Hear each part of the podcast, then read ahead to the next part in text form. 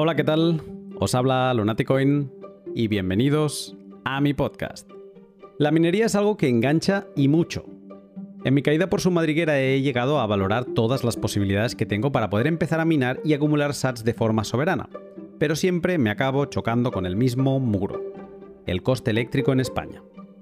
Superando casi a diario los 200 euros por megavatio hora, un S19 Pro, la punta de lanza ahora mismo de los mineros, se va tranquilamente a unos 500 euros mes de factura eléctrica. Asumible si consideras los casi 1000 euros que genera, pero te pones en una posición poco competitiva frente a actores profesionales que quizá están pagando 20 o 30 euros el megavatio hora. Y aquí es donde entra la idea de, ¿y si genero mi propia electricidad? ¿Sería viable instalar placas solares para intentar minar a un coste más eficiente? Para entender cómo funciona la energía solar fotovoltaica y valorar si es viable para la minería de Bitcoin, hoy hablo con Luis del canal Domótica Solar, que me da una clase magistral y me explica todo lo necesario para saber cuánto puedo abaratar el coste eléctrico con el sol. Te cuento más pero en un minuto, porque antes voy a hablarte de mis sponsors. Hodl Hodl es la plataforma web en la que podrás comprar y vender Bitcoin de otros particulares sin riesgo de que nadie se vaya con tu dinero. Hodl Hodl es como un mercado donde gente que quiere vender eh, Bitcoin pone su oferta de venta y otros la toman. O que por el otro lado hay gente que quiere comprar Bitcoin, pone su oferta de compra y otros la toman.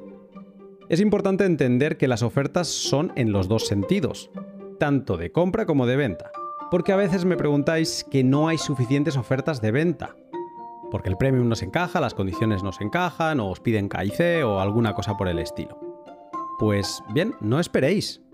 Eh, poned vuestra oferta de compra y haced como las ofertas que ahora mismo podemos encontrar.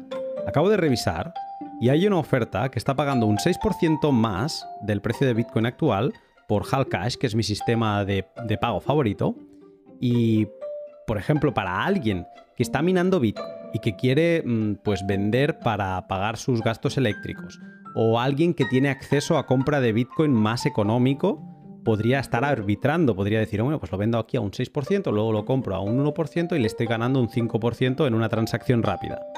Acaba siendo un win-win. Comprador y vendedor contentos. Si no conoces Hodel Hodel, sigue el link de la descripción y recuerda que si te registras utilizando el código Lunaticoin, tendrás un descuento en comisiones para siempre. Y Bitrefill. Qué locura lo que presentó Bitrefill en El Salvador. Mira que llegué a pensar que con la entrada de Bitcoin como moneda de curso legal en el país notarían una bajada en sus ventas, al no ser tan necesario, ¿no? Pero, vaya, me equivocaba tremendamente, porque Bitrefill está ahora mismo explotando en El Salvador. El producto más consumido hasta la semana pasada han sido los cupones regalo de un Battle Royale, de un juego de móvil llamado Fireside. Eh, incluso he visto en el país que hay carteles de gente que revende servicios de Bitrefill a gente que no toca Bitcoin y que no conoce que los puede conseguir en Bitrefill. Y ahora, a partir de ahora, no sé cuál va a ser el, servicio más vendido porque presentaron la posibilidad de pagar facturas en El Salvador. ¿Y por qué es importante eso si ya es moneda de curso legal? Pues bien, es importante porque estando allí te das cuenta de que no todos los negocios están preparados ni adaptados a Bitcoin. Bitrefill está haciendo el onboarding, pero no del usuario, sino de los proveedores de servicios, como las compañías eléctricas, que ahora utilizan Bitrefill como pasarela de pago. A mí me parece una jugada maestra, brillante.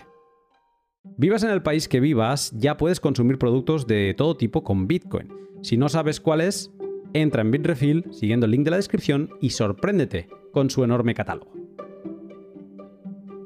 Hay madrigueras fabulosas y la eléctrica es una de ellas. Siempre he pensado que más allá del conocimiento teórico, que por ejemplo repasé por encima con Julián en el L119, llevar a la práctica instalaciones do-it-yourself eléctricas no estaba hecho para mí. Después de hablar con Luis y escucharle decir que en una semana de estudio ya podría ponerme manos a la obra, no sé si abrir esta madriguera por miedo a caer muy fuerte. Porque Luis no solo conoce todo lo necesario sobre energía solar fotovoltaica, también domina a la perfección todas las herramientas para controlar domóticamente la generación, el consumo y la programabilidad de las instalaciones para que ellas mismas tomen decisiones en función de la generación, el consumo y la tarifa más pertinente en cada momento. Y por si fuera poco, también tiene las llaves de la madriguera de las baterías Do It Yourself, que puedes armar por una quinta parte del precio de una comercial. Si aplicamos todo este conocimiento de Luis a la minería solar de Bitcoin, nos acercamos como 5 pasos más a la soberanía bitcoiner y como 10 a la energética. En este pod tratamos qué elementos componen la energía solar fotovoltaica y su coste, la minería de datos para la interacción domótica y estrategias para minería solar de Bitcoin y su rentabilidad. Prepárate para disfrutar con la pasión de Luis. Sin más, te dejo con el pod. Buenas tardes, Luis. Buenas tardes, Luna. ¿Qué tal? ¿Cómo estás? Yo muy bien. ¿Tú qué tal? Muy bien también por aquí. Me apetece mucho esta charla, ¿eh? Ah, que sepas que a mí también, la verdad. Después de haber visto muchos podcasts tuyos, la verdad que también me apetece. Además, esto ha sido como muy curioso porque casi que nos hemos conocido como quien dice a la vez, ¿no? Eh, yo te conocí poco antes de escribirte un email y, y, entonces también me conociste en ese momento y digamos que nos hemos como, conectado los dos canales, ahora te preguntaré un poco por, lo que haces. Y, y, bueno, tuvimos una charla previa a los podcasts, que esto a veces lo hago, y era para cinco minutos y estuvimos casi una hora. Entonces. Podcast por teléfono. hay veces que lamento no grabar esas conversaciones porque son tan naturales que creo que a veces quedan mejor que los podcasts. Pero bueno, esas son cosas que nos llevamos ya nosotros. Eh, no voy a dar más rodeos. Eres eh, Luis de Domótica Solar. Me gustaría preguntarte por tu background y cómo llegaste a interesarte por la energía solar fotovoltaica. Pues mira, yo soy ingeniero de informática y mi trabajo, mi, digamos, donde desarrollo mi mundo laboral ha sido en el tema de la informática. Lo que pasa es que como buen informático eh, me gusta mucho trastear, mucho toquetear, mucho tal.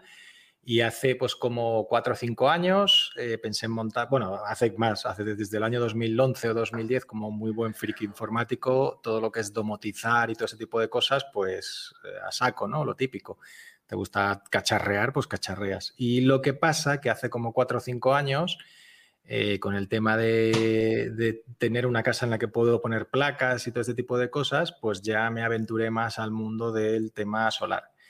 Y el mundo solar, una vez que empiezas a trabajar con él, te das cuenta que casa muy bien con la domótica, porque el digamos, por decirlo de alguna manera, eh, el punto fuerte o la amortización rápida o, la verdadera o el verdadero ahorro está en conseguir aumentar el autoconsumo y eso es básico principalmente eh, consumir cuando hay sol. Entonces ahí empecé a cacharrear mucho con la domótica, con, con el tema de lo solar y tal. Y hace un año, bueno, no hace un año todavía, en febrero, en febrero, enero de este año, pues dije, porque la típica conversación que tienes con todos los amigos de, ah, mira lo que monta miedo, joder, qué de cosas tienes, no sé qué, es que está de maravilla, pues, ¿por qué no lo muestras? ¿Por qué no lo muestras? ¿Por qué no lo muestras? Pues hacer un canal. Y empecé a hacer un canal y la verdad que está funcionando muy bien. Canal, tu canal se llama Domótica Solar y, a ver, yo te, esto te lo expliqué cuando hablamos. Eh, yo entré, me gustó cómo explicabas las cosas, eh, vi que cacharreabas. Eh, los bitcoiners somos mucho de cacharrear también, montamos nuestros nodos, que si Raspberry por aquí y tal. Yo vi que tú, en tema de instalación solar, también colocabas Raspberries y dije, uy, esto me gusta, porque yo veía las instalaciones solares de mis amigos, yo no tengo, pero veía que, o sea, las veía como un bloque, ¿no? Han venido una empresa, me han montado tal, ya está. Yo tengo una aplicación que puedo ver unas gráficas de cuando entra y sale la energía, pero ya está, ¿no? Me parecía como una instalación muy en bloque. Y contigo empecé a ver en el canal que, no, ¿no? Que, puedes actuar sobre esos componentes, que, se puede un poco como despiezar ese bloque misterioso. Y encima, pues vi software de, ah, o sea, como eh, distribución de Linux específica para todas estas cosas y demás. Y dije, wow, esto es muy interesante. Y luego aparte, yo tengo una historia detrás que ya llegaremos sobre minería solar. Eh, digo, tengo que contactar a Luis, pero bueno, recomiendo ahora mismo ya a quien le interese el tema que siga, que te siga y que investigue un poco, porque también haces directos los miércoles, ¿no? Donde sientas, te vi el miércoles pasado y nada, de esto, que te sientas y dejas que la gente te haga preguntas y tienes respuestas para todos. esa es la idea. Los, los, miércoles, todos los miércoles a las nueve y media en el canal, lo que hacemos es un directo que me enrollo más que las personas. Al final siempre estamos dos horas y media y contesto preguntas. Básicamente, principal, bueno, al principio hago una pequeña intro en la que cuento las novedades que han ocurrido durante la semana, las, cosas nuevas con las que estoy trasteando, eh, novedades que van a ocurrir en el canal, cosas de esas. Y luego ya directamente, pues a bocajarro, la gente empieza a preguntar, oye, quiero instalar esto, quiero instalar lo otro, oye, me da este problema, me da cuál problema. yo directamente pues voy solucionando problemas eh, sobre la marcha y está muy bien porque es muy interactivo con la gente y al final... Eh, es, es un servicio técnico de dos horas y media, por decirlo de alguna manera. Qué maravilloso es Internet, la verdad. Pues te da para aprender de todo y encima eso, ¿no? contactar con gente que te puede estar solucionando problemas reales eh, en directo. Eh, ¿Tienes relación con Bitcoin o esto de Bitcoin a ti mm, ni te va ni te viene? Eh, que digamos que, ¿cómo lo diría? Yo mino por Pasa que principalmente me compré un equipo muy potente para poder editar los vídeos, porque con el que tenía se me arrastraban los vídeos. Y dije, empecé a echar cuentas y dije, ¿cuánto vale el Bitcoin? ¿Cuánto mina? ¿Cuánto tal? ¿Cuánto no sé qué? Pues total, lo dejo encendido todo el día. Total, apenas a mí la luz apenas me cuesta porque teniendo placas y batería y tal, cuesta muy poquito. Digo, pues lo dejo minando. Y así que principalmente es un equipo que mientras que no lo estoy utilizando para edición de vídeo, lo estoy todo el día hasta aquí minando. No soy un experto.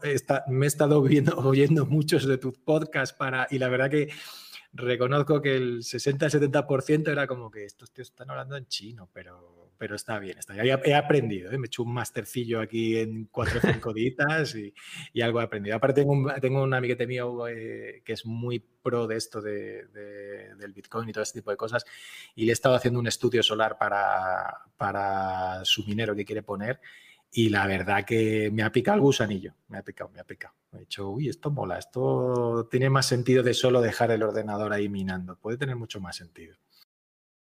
Pues llegaremos, te, preguntaré por esa parte, pero, pero bueno, primero de todo quiero hacer, quiero como tomar conciencia de qué es esto de la, de la energía solar fotovoltaica, porque mm, desde fuera, pues ya te digo, yo lo he visto siempre como una cosa en bloque, o sea, sí, unas placas solares muy bonitas en el tejado y a partir de ahí, pues suponer que eh, a partir de ese momento yo me conecto a la corriente en mi casa y digamos que por momentos pues no pago porque me estoy consumiendo la que genero, pero tengo mucho misterio alrededor de una instalación de este tipo, ¿no? Entonces, la primera pregunta que te quería hacer para aprender un poco sobre instalaciones solares es ¿qué elementos componen una instalación? ¿Qué elementos deberíamos tener como claros?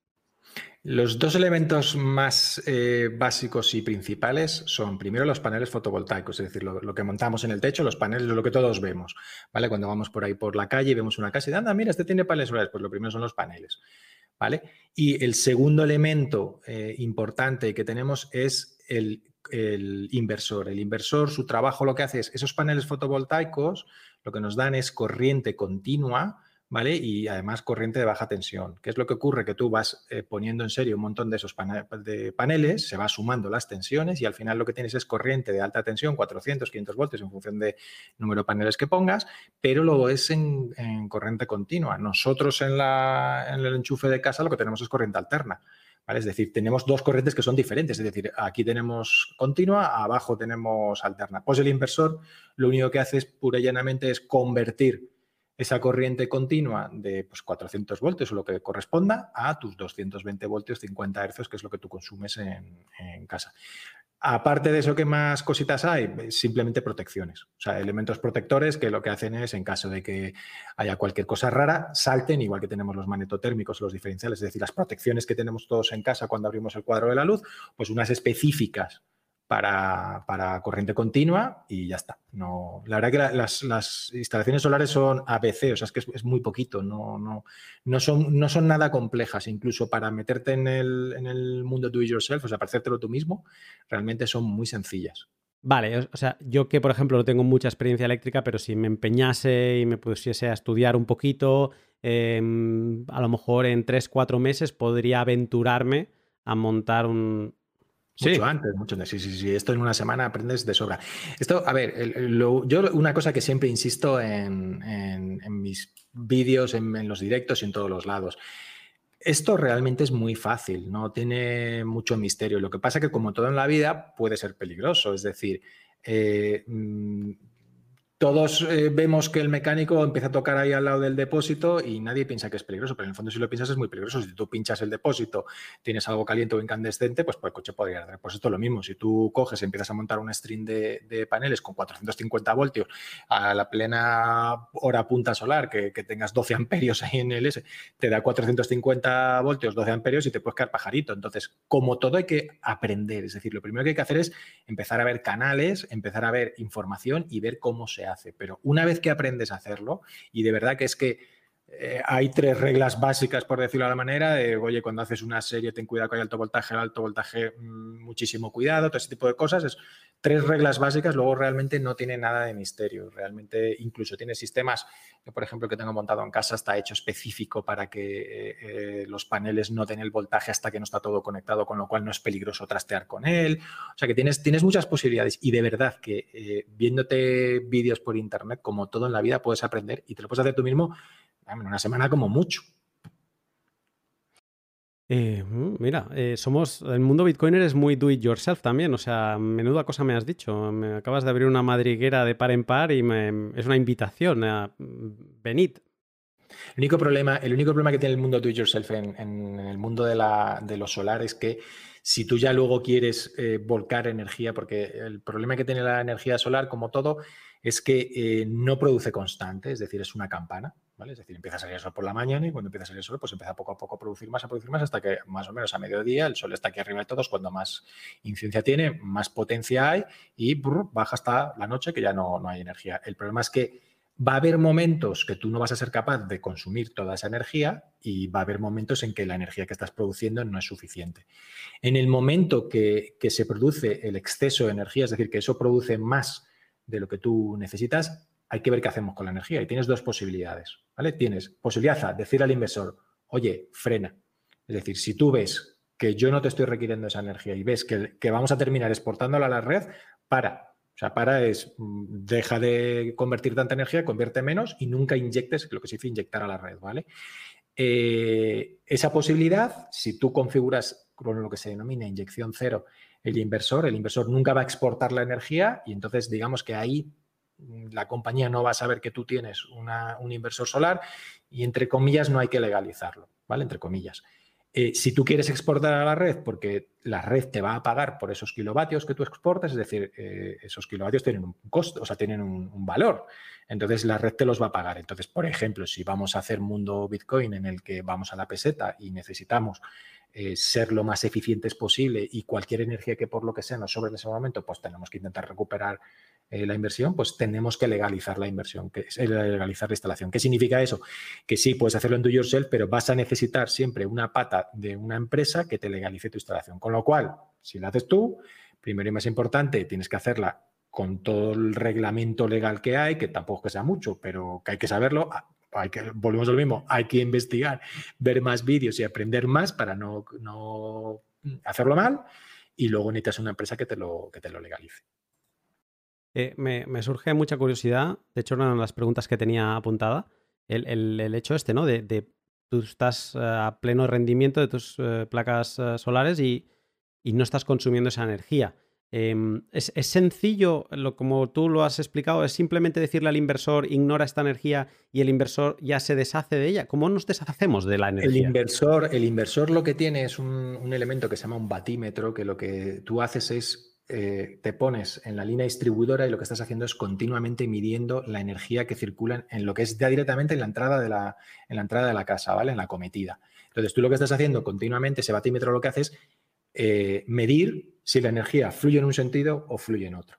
En el momento que empieza a fluir en el sentido contra la red, inmediatamente el inversor lo que hace es deja de convertir tanta energía y convierte solo la suficiente para que eso se quede a cero.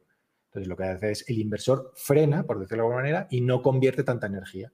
Y simplemente no la convierte y ya está. Es lo que, ¿Y, hace el ¿Y esa energía dónde se queda? ¿En el, cable hacia el inversor, digamos? No, se pierde, se pierde. No la convierte el inversor y se pierde.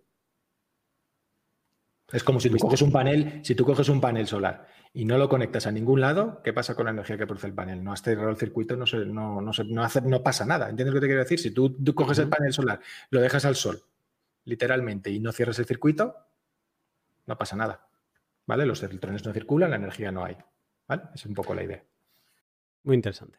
Em, entonces, tenemos paneles, inversor, el inversor lo conectamos a, digamos, a la entrada de, como al inlet. Directamente va a la cometida de la, O sea, pasada, pasado el, primer corte que tienes, va directamente ahí.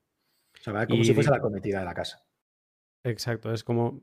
Se pone como si fuera red eléctrica, pero en lugar de ser la pública, es la propia y, y ya está. Es una inyección de, electricidad que te entra a, tu instalación, a tu red de, privada. Tú ten en cuenta que la energía siempre va a tender a consumirse en el sitio más cercano en el que estés. ¿Qué significa? Que como tu instalación fotovoltaica está literalmente pinchada contra tu, contra tu, contra tu instalación de casa, ¿vale? La energía que produzcan esos paneles, donde antes se va a consumir, si, si es que hay petición de consumo, es en tu casa. Es decir, esa, esa energía nunca va a salir siempre y cuando haya demanda en tu casa, porque la energía siempre tiende a consumirte, siempre tiende a consumirse en el sitio más cercano, con lo cual todo lo que produzca tu planta, si tú eres capaz de consumirlo, te lo consumes tú, no sale a la red y vuelve, por decirlo de alguna manera. Me recuerda un poco en, arquitectura, esto se dice mucho del agua. El agua siempre tira por el camino más, más fácil, ¿no? Entonces es, eh, bueno, el agua y también en arquitectura es muy curioso que se habla de las estructuras, tenemos juntas de, dilatación de las estructuras y demás, ¿no? Y el, recuerdo un profesor que nos lo explicaba muy claro, ¿cómo se hace una junta? Pues tú mm, simplemente en algunos casos dejas eh, como, haces una fisura, no tienes que hacerlo entero, ¿vale? Eh, porque al final el, material rompe por donde es más fácil romperse, ¿no? Y ahí es donde está la junta. Y entonces el ejemplo que nos ponía es el papel de váter que como tiene las zonas por donde, por donde se va a romper el papel de váter cuando lo intenta romper, pues por donde es más fácil que se rompa, ¿no? Y al final es todo como la, misma lógica.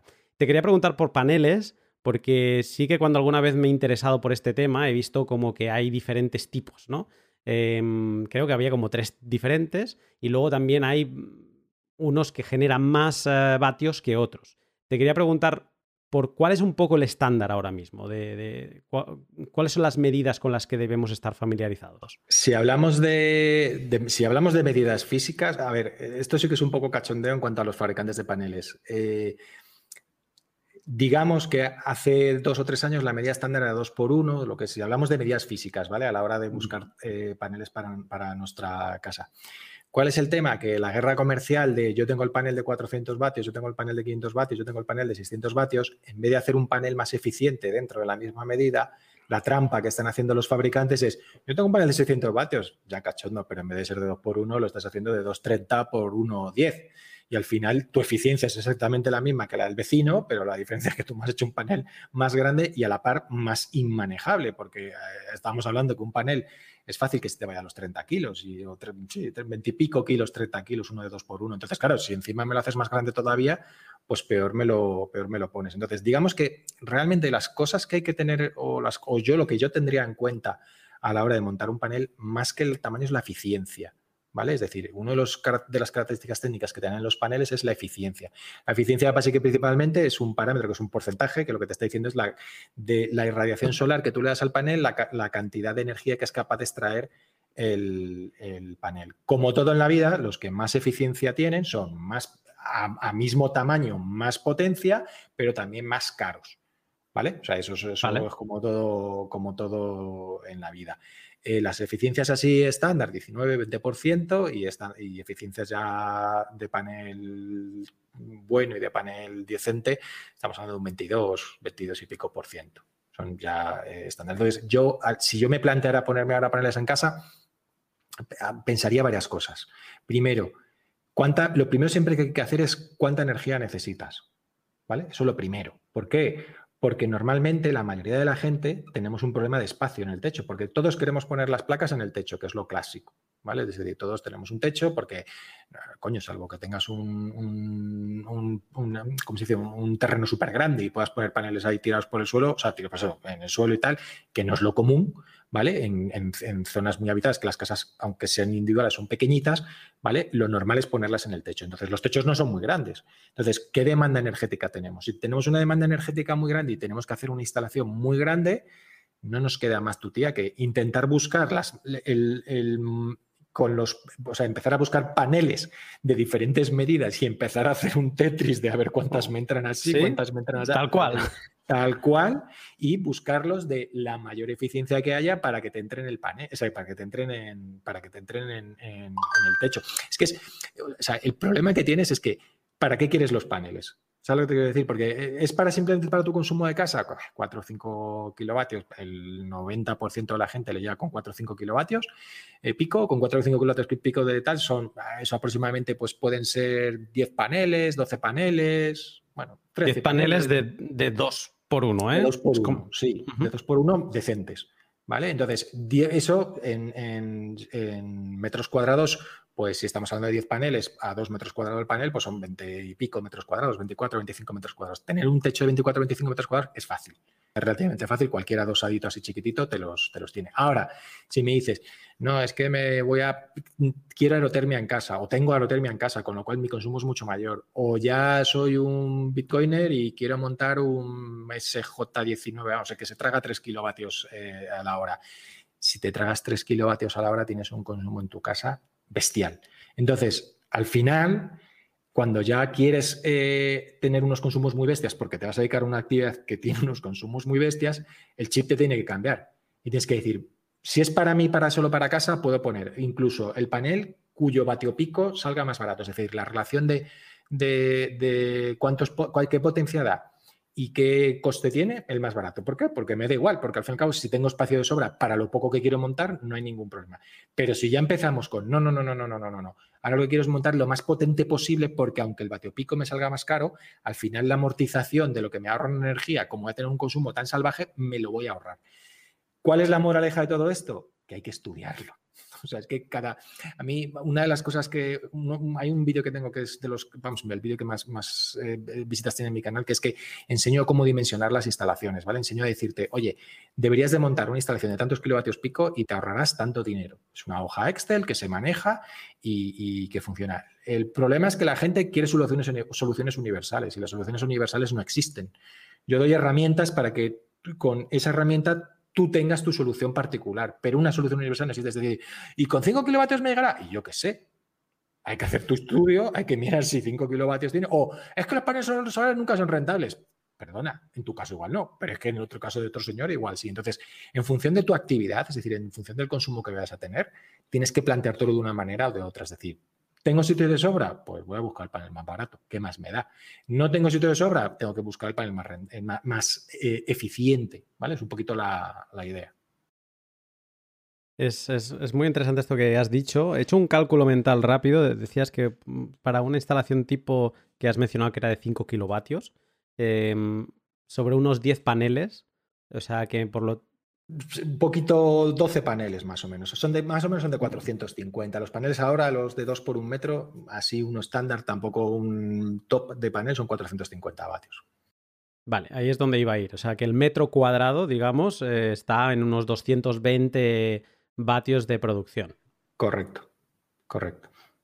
Vale, interesante estos datos. Luego, eh, hemos hablado de estos dos elementos del inversorio de los paneles pero mm, no se ha mencionado las baterías. Y eso es algo que, a mí me tiene un poco obsesionado. Porque es aquello de decir, bueno, pero es que el sol se apaga, ¿no? o sea, el sol eh, viene la tarde y ya se nos va. y, desde fuera, pues pienso, la batería tiene que ser como un aliado obligado y perfecto para este tipo de instalaciones. ¿Cómo está este, este tema? Depende. a ver, el problema es que las baterías A ver, las como todo en la vida, las baterías tienes eh, mundo comercial, mundo do yourself. Si nos vamos al mundo comercial, el problema que tenemos es que los precios son muy caros. ¿Vale? Es decir, una batería de 5 kilovatios, eh, una así medio decente, estamos hablando de 2.300, 2.400 vatios.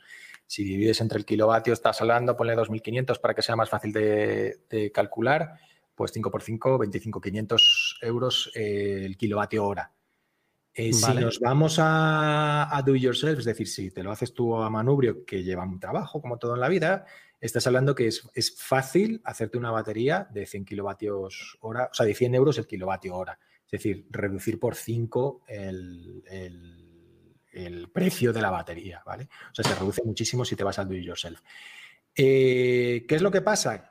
Que la batería tiene muchos, muchas vertientes para amortizarla. ¿vale? Primera vertiente que, es la que todo el mundo piensa, pero que realmente es la menos, para mi entender, es la menos útil.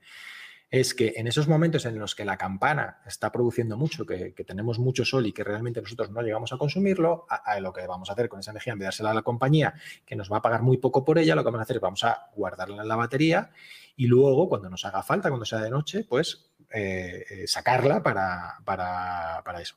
Eso está bien y, tiene, bueno, o sea, está bien y está de maravilla porque la compañía te lo va a pagar peor que si, que si la almacenas y todo, luego te la guardas. Pero claro, eh, el problema suele ser que normalmente nuestras necesidades energéticas son mucho mayores en invierno que en verano. Y casualmente y desafortunadamente, eh, la producción solar es muchísimo más baja siempre en invierno que en verano, por simple lógica, porque las horas solares que tenemos en, invierno son mucho menos. Entonces, ¿qué es lo que ocurre? Que cuando más nos podría hacer falta la batería, que es en, en invierno, el problema que va a ocurrir es que no la vamos a cargar nunca. ¿Por qué? Porque como las placas producen tan poco, nuestro consumo encima mayor, al final no llegan las baterías a cargarse. Entonces, ¿dónde está la segunda vía de amortización?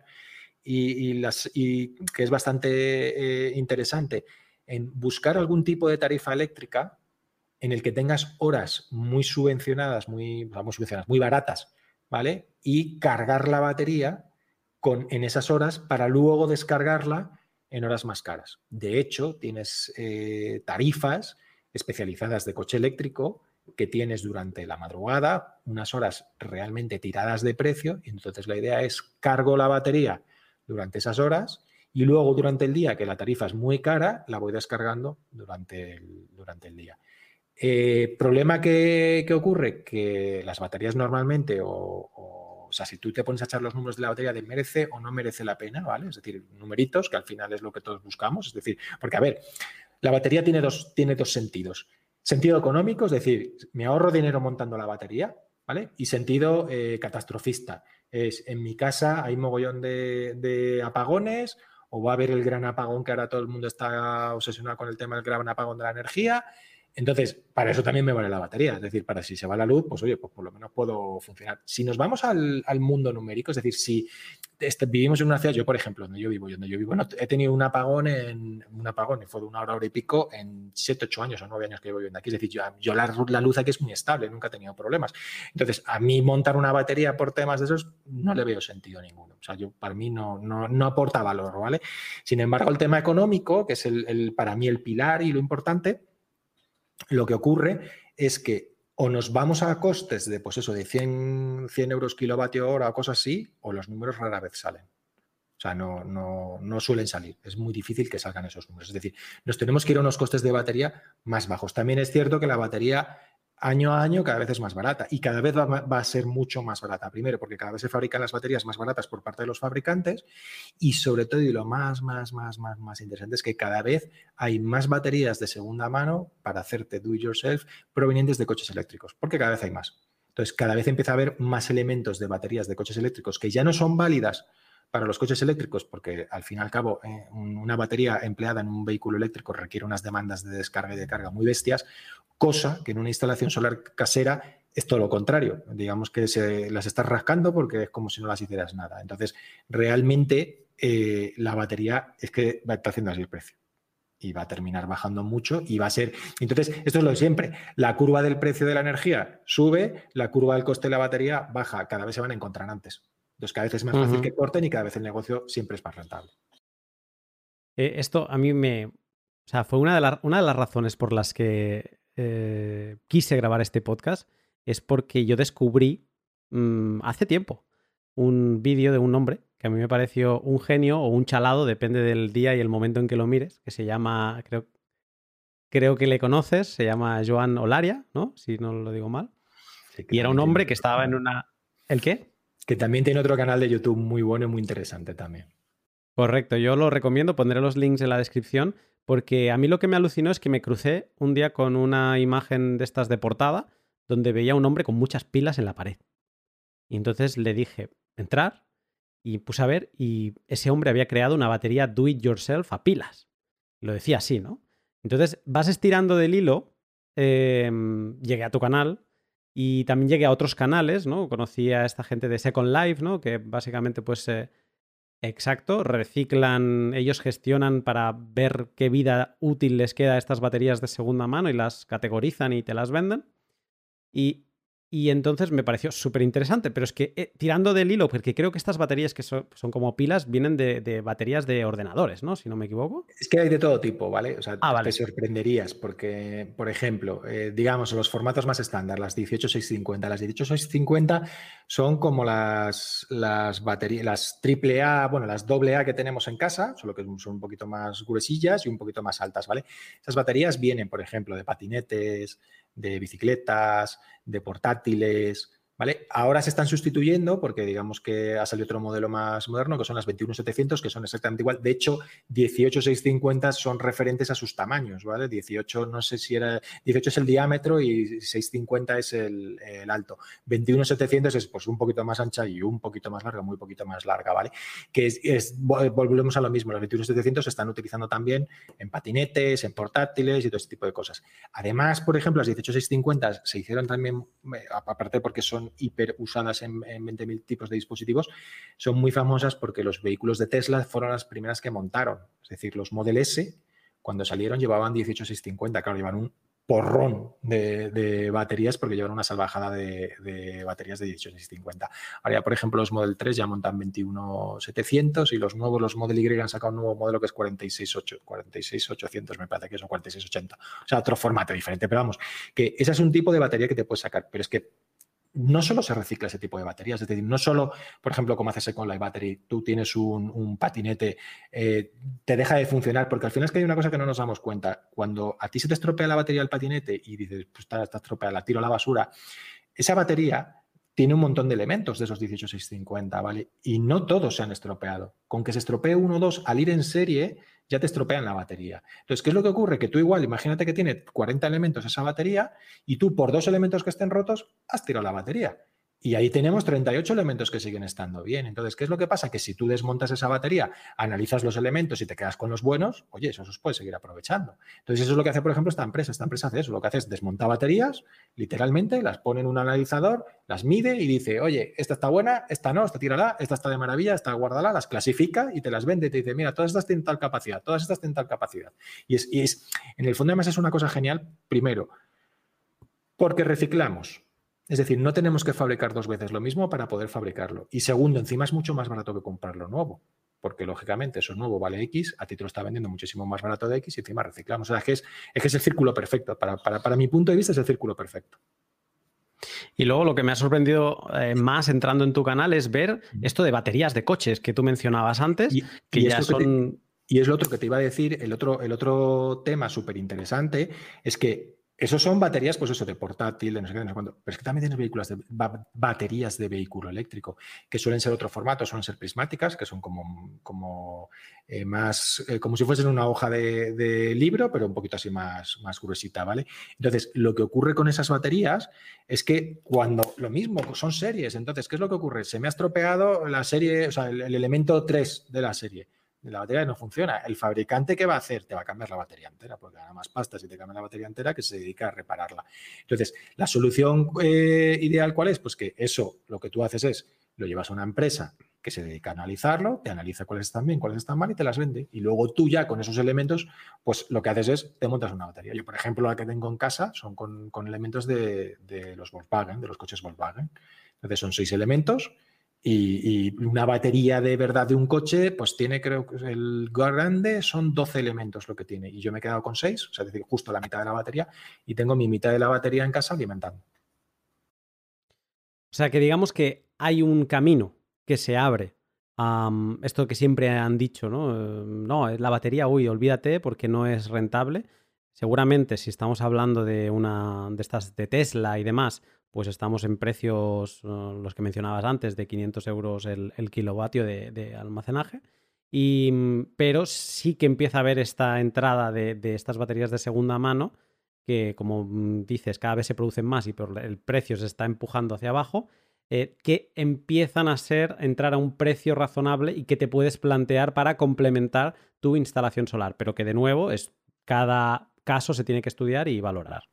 Eh, lo que hay que tener clarísimo es que cada caso es un mundo. La única regla que cumple en todos los casos es que a mayor consumo, más probabilidades es de que haya negocio.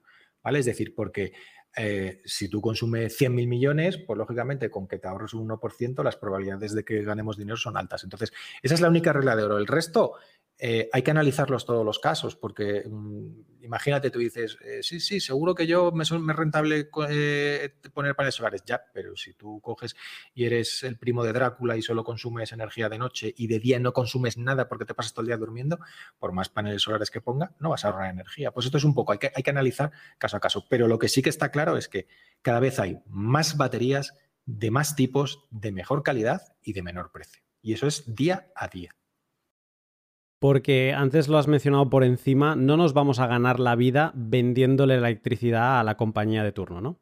No, y además eso nunca por una sencilla razón. No hay ninguna compañía, o por lo menos que yo conozca, y dudo que lo haya, que te pague por la energía. ¿Y a qué me refiero por pagar por la energía? La, compañía lo que te hace es eh, te mm, compensa por la energía, que básica y principalmente consiste en lo siguiente. Vamos a hacer un caso fácil.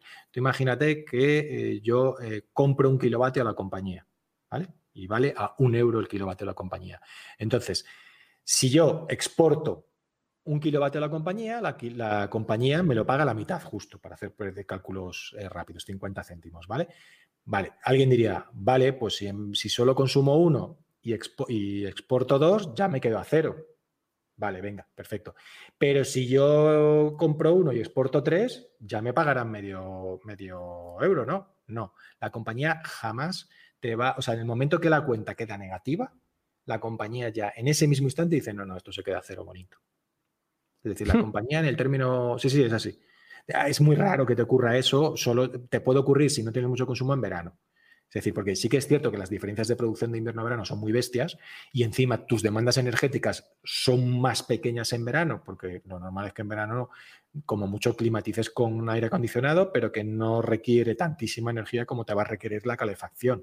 ¿vale? Entonces, lo normal es que no tengas unos consumos muy bestias en verano. Entonces, sin embargo, tú produces mucha energía en verano, se te puede dar el caso pero la compañía siempre, siempre, siempre lo que hace es compensación. Y la compensación es que en el caso de que el valor de lo que él te va a pagar sea mayor que lo que tú vas a comprar, te dice gracias, te da una palmada y te dice muchas gracias, hasta luego, y no te paga. Tú eres su cliente, ellos nunca son tu cliente. Exactamente, exactamente. Y, esto que he visto, que me explicaba el otro día un, amigo, dice, es que empieza a haber compañías que, que te hacen como de batería. ¿No? O sea, si tú le vendes más, te la pueden como guardar en la nube, digamos, para que tú la vayas consumiendo. ¿Esto es así o...? Eh, bueno, yo de, esas tarifas que he oído hablar de ellas y tal, pero todavía no las, he, no las he analizado en profundidad, y dicen que en teoría sí, que en teoría te permite compensar kilovatios de un sitio a otro. ¿Qué es lo que ocurre? Que eh, al final eh, una cosa es el anuncio y otra cosa es la letra pequeña. ¿Por qué te digo esto? Porque es que la energía no vale lo mismo a lo largo del día. Tú cuando compras energía a la compañía no cuesta lo mismo a las 6 de la mañana que a las 12 del mediodía. Para empezar, los peajes que obliga el gobierno a cobrar, es decir, hay un impuesto que son los peajes que cobra el gobierno, que los cobra en función de la hora del día. Con lo cual, eh, es que si la compañía te vende, o sea, si la compañía me vende a mí un kilovatio, eh, la compañía tiene que pagar ese peaje al Estado cobre a lo que me lo cobre a mí. Ese peaje le tiene que pagar. Entonces, ¿qué es lo que ocurre? Que la energía no vale lo mismo unas horas que otras. Con lo cual, nunca va a ser lo mismo que yo produzca un kilovatio en una hora que la energía valga muy barata que que la eh, que produzca en un momento en el que la energía sea muy cara. Entonces, que te compensen de unas horas a otras, yo lo veo extraño. Hay que leerse la letra pequeña y, analizarlo. Ya te digo que no, no hay mucha información de eso porque son, son eh, tarifas que están saliendo ahora mismo ¿vale? Y es todo mucho, pues eso, que no hay, no hay letra pequeña y no hay casos todavía de gente que se haya, o por lo menos yo no los conozco y, la verdad que al fin y al cabo estás metido en esto y, ves muchos canales y ves muchas cosas de gente que, se, que nos dedicamos a esto y de momento no conozco de un caso que esté con eso y que esté funcionando y cómo lo están implementando. Mm. Pero vamos, hay una cosa... piensa, piensa una cosa que eso sí que tienes que pensar. La compañía nunca va a hacer nada que le perjudique. La compañía siempre va a hacer por ganar dinero porque, oye, no es una ONG, es una empresa que quiere ganar dinero, como es lógico. Mm. No, pero está bien aclarar esto porque quizá desde el desconocimiento puedes pensar, bueno, pues instalo más y vendo y gano un dinerito por aquello. Me pongo a hacer, soy productor energético, ¿no?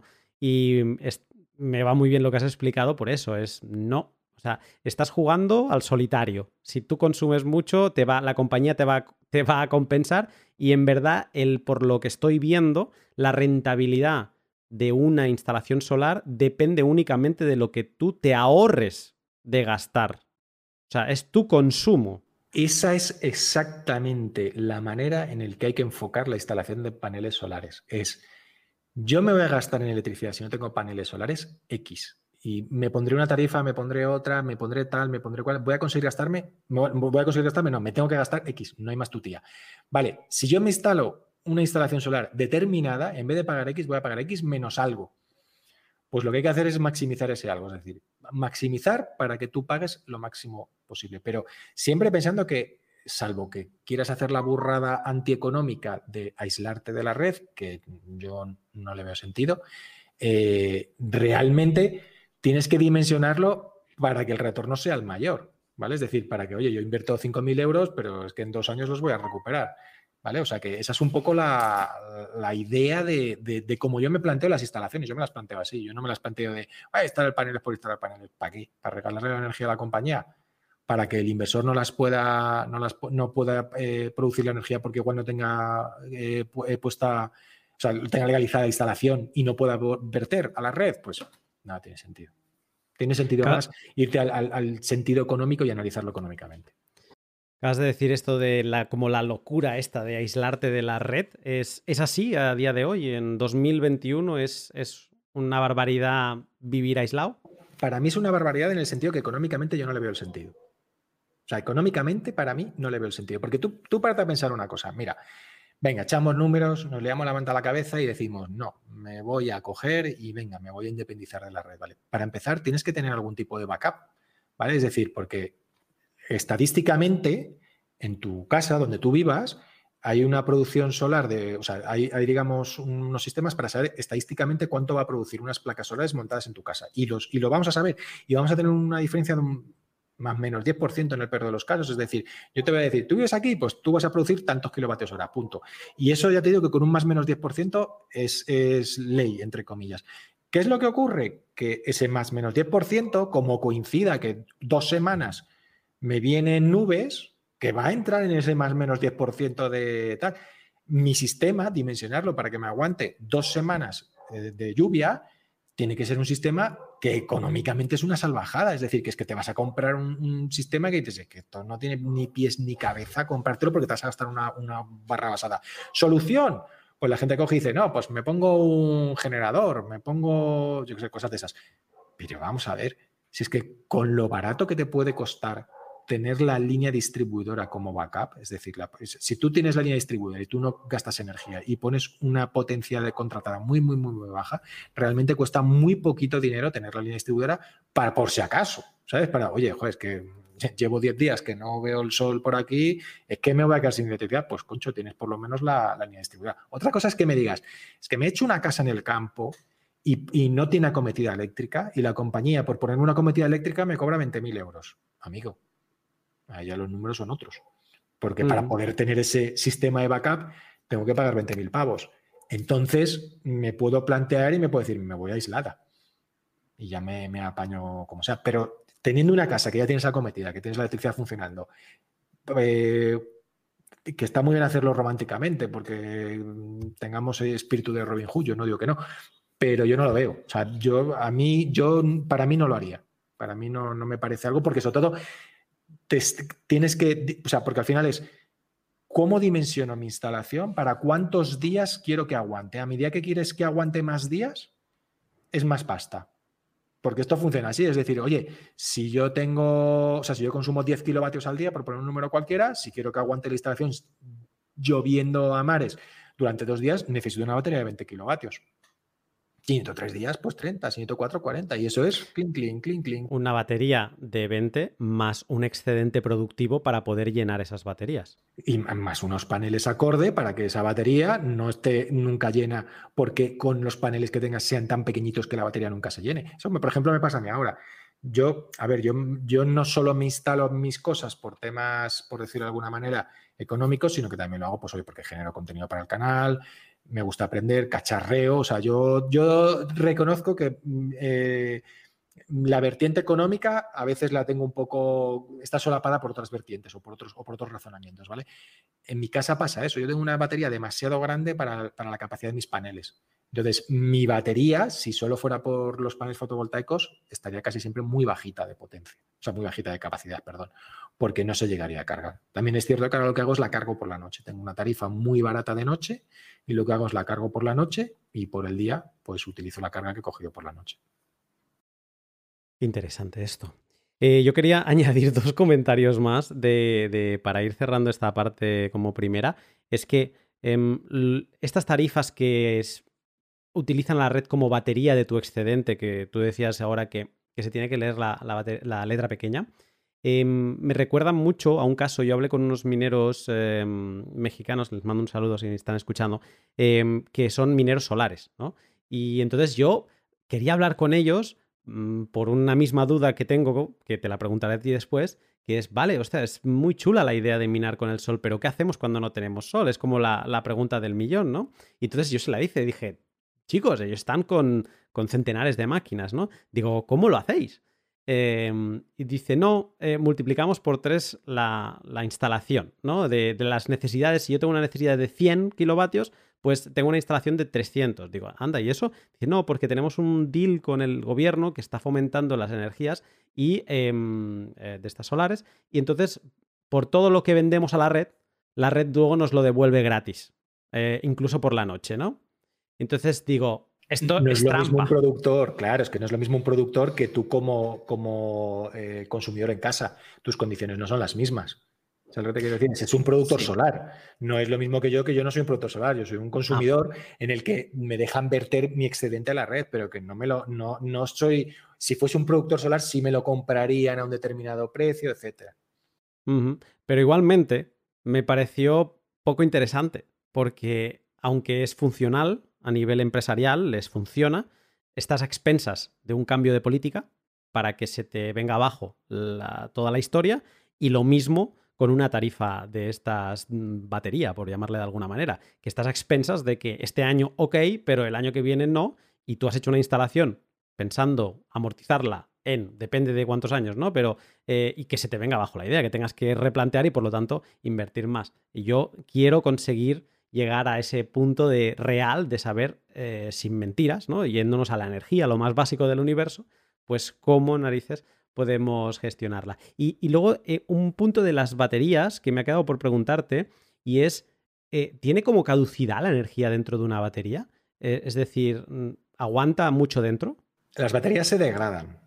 O sea, bueno, primero, ¿las baterías tienen eh, autodescarga o lo primero? Es decir, se descargan ellas solas. Es decir, si tú cargas una batería, se descarga. Cierto es que las tecnologías de litio y tal tienen muy poquita autodescarga y realmente es si, si dejarás la batería parada durante mucho tiempo. Pero para este tipo de sistemas, o sea, una batería mezclada con un sistema solar Nunca va a pasar eso en tanto en cuanto estás por el día la cargas, por la noche las cargas, por la noche la cargas, o sea, estás ciclándola continuamente. Lo que les ocurre a las baterías es que se degradan, es decir, el usarlas las estropea, por decirlo de alguna, por decirlo de alguna manera. Entonces, cuando te venden las baterías, normalmente el fabricante te dice el número de ciclos completos que soporta la batería, ¿vale? El fabricante te dice, esta batería, por ejemplo, puede soportar 5.000, 6.000 ciclos de 0 a 100, ¿vale? Es decir, descargarla a tope, cargarla a tope y a la venga, ponte descarga, descarga, descarga, descarga, te lo permite tantas veces, ¿vale? ¿Qué es lo que ocurre? Que a medida que tú te evitas los extremos, es decir, a medida que en vez de descargarla al 0 o cargarla al 100, empiezas a acotar su recorrido, ¿vale? Los ciclos aumentan, Y, entonces, lógicamente, el, tiempo de la batería eh, o sea, la degradación es menor y con lo cual te puede durar más. También hay otra cosa, la batería también se degrada por el régimen de carga y descarga que tú le das. Es decir, para que te hagas una idea, el régimen de carga y descarga, como se miden en las baterías, se les denomina CES, ¿vale? Y básicamente principalmente lo que es es, tú tienes una batería de 5 kilovatios hora, ¿vale? recordemos que la, energía se mide en kilovatios hora, ¿vale? Es decir, potencia, kilovatio, en, una hora que es capaz de dar la, batería. Potencia sostenida en una hora, ¿vale? Entonces, para que te hagas una idea, eh, eh, una batería, eh, o sea, la capacidad de descarga y de carga que se, que se mide en una batería se en CES, que viene a ser su equivalente en, capacidad, para que nos hagamos una idea. Si yo te digo, una batería de 5 kilovatios hora tiene una capacidad de, descarga de una C, pues significa que es capaz de descargarse a 5 kilovatios, ¿vale? Es así de tonto. Las baterías de los coches, una batería de coche tranquilamente en descarga puede trabajar a 3C. Es decir, a tres veces su capacidad. Te pongo un, te pongo un, ejemplo. Puede vaciar en, un tercio de hora. 20 minutos, sí. Vale. En, 20, justo 20 minutos. La hora son, son 20 minutos. Efectivamente, lo que pasa que, a ver, no lo haces porque eh, eh, sería coger el coche, pisarle a fondo y estar durante 20 minutos con el acelerador pesado a fondo. Parece un poco extraño, pero no tiene mucho sentido. Pero me refiero que si tú lo piensas, por ejemplo, te pongo un caso eh, fácil. Volkswagen, el modelo que tiene el ID3, hay una versión que es tracción total, el vehículo tiene aproximadamente, aprox, es un número aprox, 80 kilovatios de batería, es un poco menos, son 77, o sea, realmente tiene 82 kilovatios de batería, pero, pero netos, o sea, usables, los que él usa, porque volvemos a lo que te decía antes, ellos no descargan del todo ni cargan del todo, sino que se meten en un ranguito para tratar mejor la batería, son 77 kilovatios. El coche, el tracción total, tiene, si mal no recuerdo, 230, 240 kilovatios de, potencia los dos motores conjuntos. Si lo piensas, 240 kilovatios es justo 3 Cs, es decir, es 30, o sea, 80 por, por 3 aproximadamente, números así redondos y gordos. Es decir, que tú eres capaz de cuando vas tranquilamente y vas a adelantar a ese camión que va muy lento y haces así y pisas el pie a fondo, la estás descargando a 3C. ¿Qué es lo que ocurre? Que la estás maltratando a saco. Cuando vas al supercargador y enchufas el, y enchufas el cacharro, y ese coche en particular no, pero por ejemplo los Teslas son capaces de cargar a 250 kilovatios una batería de 77 kilovatios. Es decir, la estás cargando pues también a tus 3 Cs. Es decir, que les estás metiendo una chicha que las estás achicharrando. Es, como, una cosa que todos vamos a entender, el móvil. Una cosa es coger y con, ah, pues Alma compra un móvil que tiene carga rápida y que lo carga en 20 minutos. Si todo el día estás cargando el móvil en 20 minutos, al final te lo cepillas, ¿vale? Porque, porque al final la batería la estás haciendo sufrir mucho. ¿Qué es lo que ocurre? Que cuando yo cojo y esa batería de, esa batería de vehículo eléctrico que es capaz de dar 3C y la monto en mi casa y la monto en, una batería en vez de, justo de los 80 kilovatios, la, la monto a la mitad en 40 kilovatios, yo, en el mejor de los casos, poniendo la casa todo trapo y haciendo el bestia, la estoy descargando a 6 kilovatios. 6 kilovatios es casi un 10%, un poquito más de un 10, un 13, un 14% de C. Es decir, es que la estoy acariciando a la batería. Y eso es, estamos hablando, si pongo todo, todo el consumo que tengo en mi casa y lo máximo que da el inversor, mi inversor lo máximo que da son 6 kilovatios, la batería tiene 40, es decir, eso haciendo el bestia. De normal, ahora mismo que estamos hablando que ya es de noche, pues ahora mismo tendré un consumo de un kilovatio, 800 vatios, es decir, la, batería es que la acaricias, es decir, no le estás haciendo nada. Entonces, eso hace también que la batería se degrade menos y que dure más en el tiempo. O sea, es como todo, todo lo que tú trates de mejor manera te va a llevar a que dure más tiempo. Entonces, el problema es que las baterías de coche en, en ese ambiente se maltratan mucho. Y sin embargo, en el ambiente casero, se trata muy bien porque realmente los regímenes de carga y descarga son muy pequeños. Es la, parte positiva y por eso todo lo que es por eso por lo que las baterías eh, recicladas van siempre al, mundo solar. Siempre. ¿Por qué? Porque en un patinete es tres cuartos de lo mismo. Tú en un patinete o en una bicicleta, ¿en cuánto te fundes la batería haciendo el bestial? En 40 minutos, 50 minutos. Si te puedes hacer el bestial, pues, ¿qué significa? Que te estás haciendo más de un C. Sin embargo, todas esas baterías, cuando las llevas al mundo solar, van a estar a un 0,2C, 0,1C, con lo cual funcionan mejor, vamos, funcionan mejor, aguantan más. casi que el lema sería adopta una batería de coche. O sea, démosle una mejor vida, adopta una batería de coche. Que ya ha sido muy maltratada anteriormente, correcto. Exacto. Me ha, quedado claro el, concepto y, me gusta eso. O sea, una batería de 40 kilovatios, entonces es la que, la que, la que estaríamos hablando, ¿no? Si te quedas como con la mitad de una de un coche, estamos unas capacidades interesantes. Correcto, son 41 y pico brutos y yo creo que estoy aprovechando 40 o 39, me parece más o menos. Pero son 41 brutos. me gusta. Luego te preguntaré por ellas. Em, te quería preguntar, entonces, em, creo que tenemos una buena imagen eh, en todo esto que estamos hablando, pero puede ser que alguien aún así esté diciendo, bueno, en el caso, a ver, me escucha gente de, toda Latinoamérica, pero en este caso me voy a centrar más en España. Em, si alguien de España nos está escuchando y dice, Buah, yo tengo una casa o tengo un solar donde puedo instalar solar, eh, placas fotovoltaicas. Em, un solar donde puedo instalar solar. Eh. Ojo que dura la frase esa, ¿eh? sí, sí. Eh, entonces, ¿qué sería como las, las, las consideraciones? O sea, sabemos que el consumo que vayamos a tener es importante para darle rentabilidad, pero, pero luego a nivel de, de España sabemos que tenemos diferentes climas hay algunas zonas donde mm, no es muy recomendable y otras donde, ojo, ojo, que cuidado sí que nos lo tenemos que plantear. Hay dos, parámetros muy importantes a la hora de eh, diseñar tu instalación, ¿vale? Primero, ¿dónde estás? No es lo mismo vivir en Asturias que vivir en Madrid, que vivir en Málaga. Es decir, la cantidad de sol que tenemos en, Málaga no es ni por asomo la misma que tiene en Asturias. Asturias al final estás en una zona que está pegada a una montaña, viene el agua del Cantábrico, se para en la montaña y está continuamente lloviendo. Pues tenemos mucha menos irradiación. De hecho, te he preparado luego unos, unos números así gordos y vas a ver que hay unas diferencias de rendimiento en las placas brutales. Y luego, eh, la otra cosa súper importante es la colocación de las placas. Es decir, el sol sale por el este y se pone por el oeste, ¿vale? Con lo cual es muy importante para dónde oriento yo la placa. Es decir, no es lo mismo que la oriente para el norte, que no le va a dar nada al sol, que la oriente para el este, que le va a dar un poquito, para el oeste, que le va a dar más, o para el sur, que le va a dar mucho el sol. Entonces, esa es la primera. La siguiente, la inclinación también de la placa. Es decir, una, vez que ya he decidido, venga, la pongo mirando al sur, que aparentemente es lo que más produce, voy ahora a ver eh, cuánto le inclino. Pues la inclinación no, también influye, ¿vale? Porque eh, ¿Qué ocurre? Que mientras más, la, más eh, perpendicular al suelo, es decir, 90 grados con respecto al suelo, en invierno produce más, pero en verano produce menos. Y viceversa, a medida que la planas más, en verano produce más, pero en invierno produce menos. Entonces, al final, ¿qué es lo que ocurre? Que tienes que jugar con todas esas variables adaptándolas a tu consumo. ¿Vale? Si me dices, yo es que en invierno no consumo nada de energía, porque es que en invierno, mm, es que no estoy en esta casa, yo en invierno me voy a, me voy a Andalucía porque yo vivo en el norte y en invierno no estoy porque hace mucho frío y me voy a Andalucía. Total, pues concho, orienta las placas para mejor para el verano, que es cuando tú consumes, total, si no vas a estar en invierno.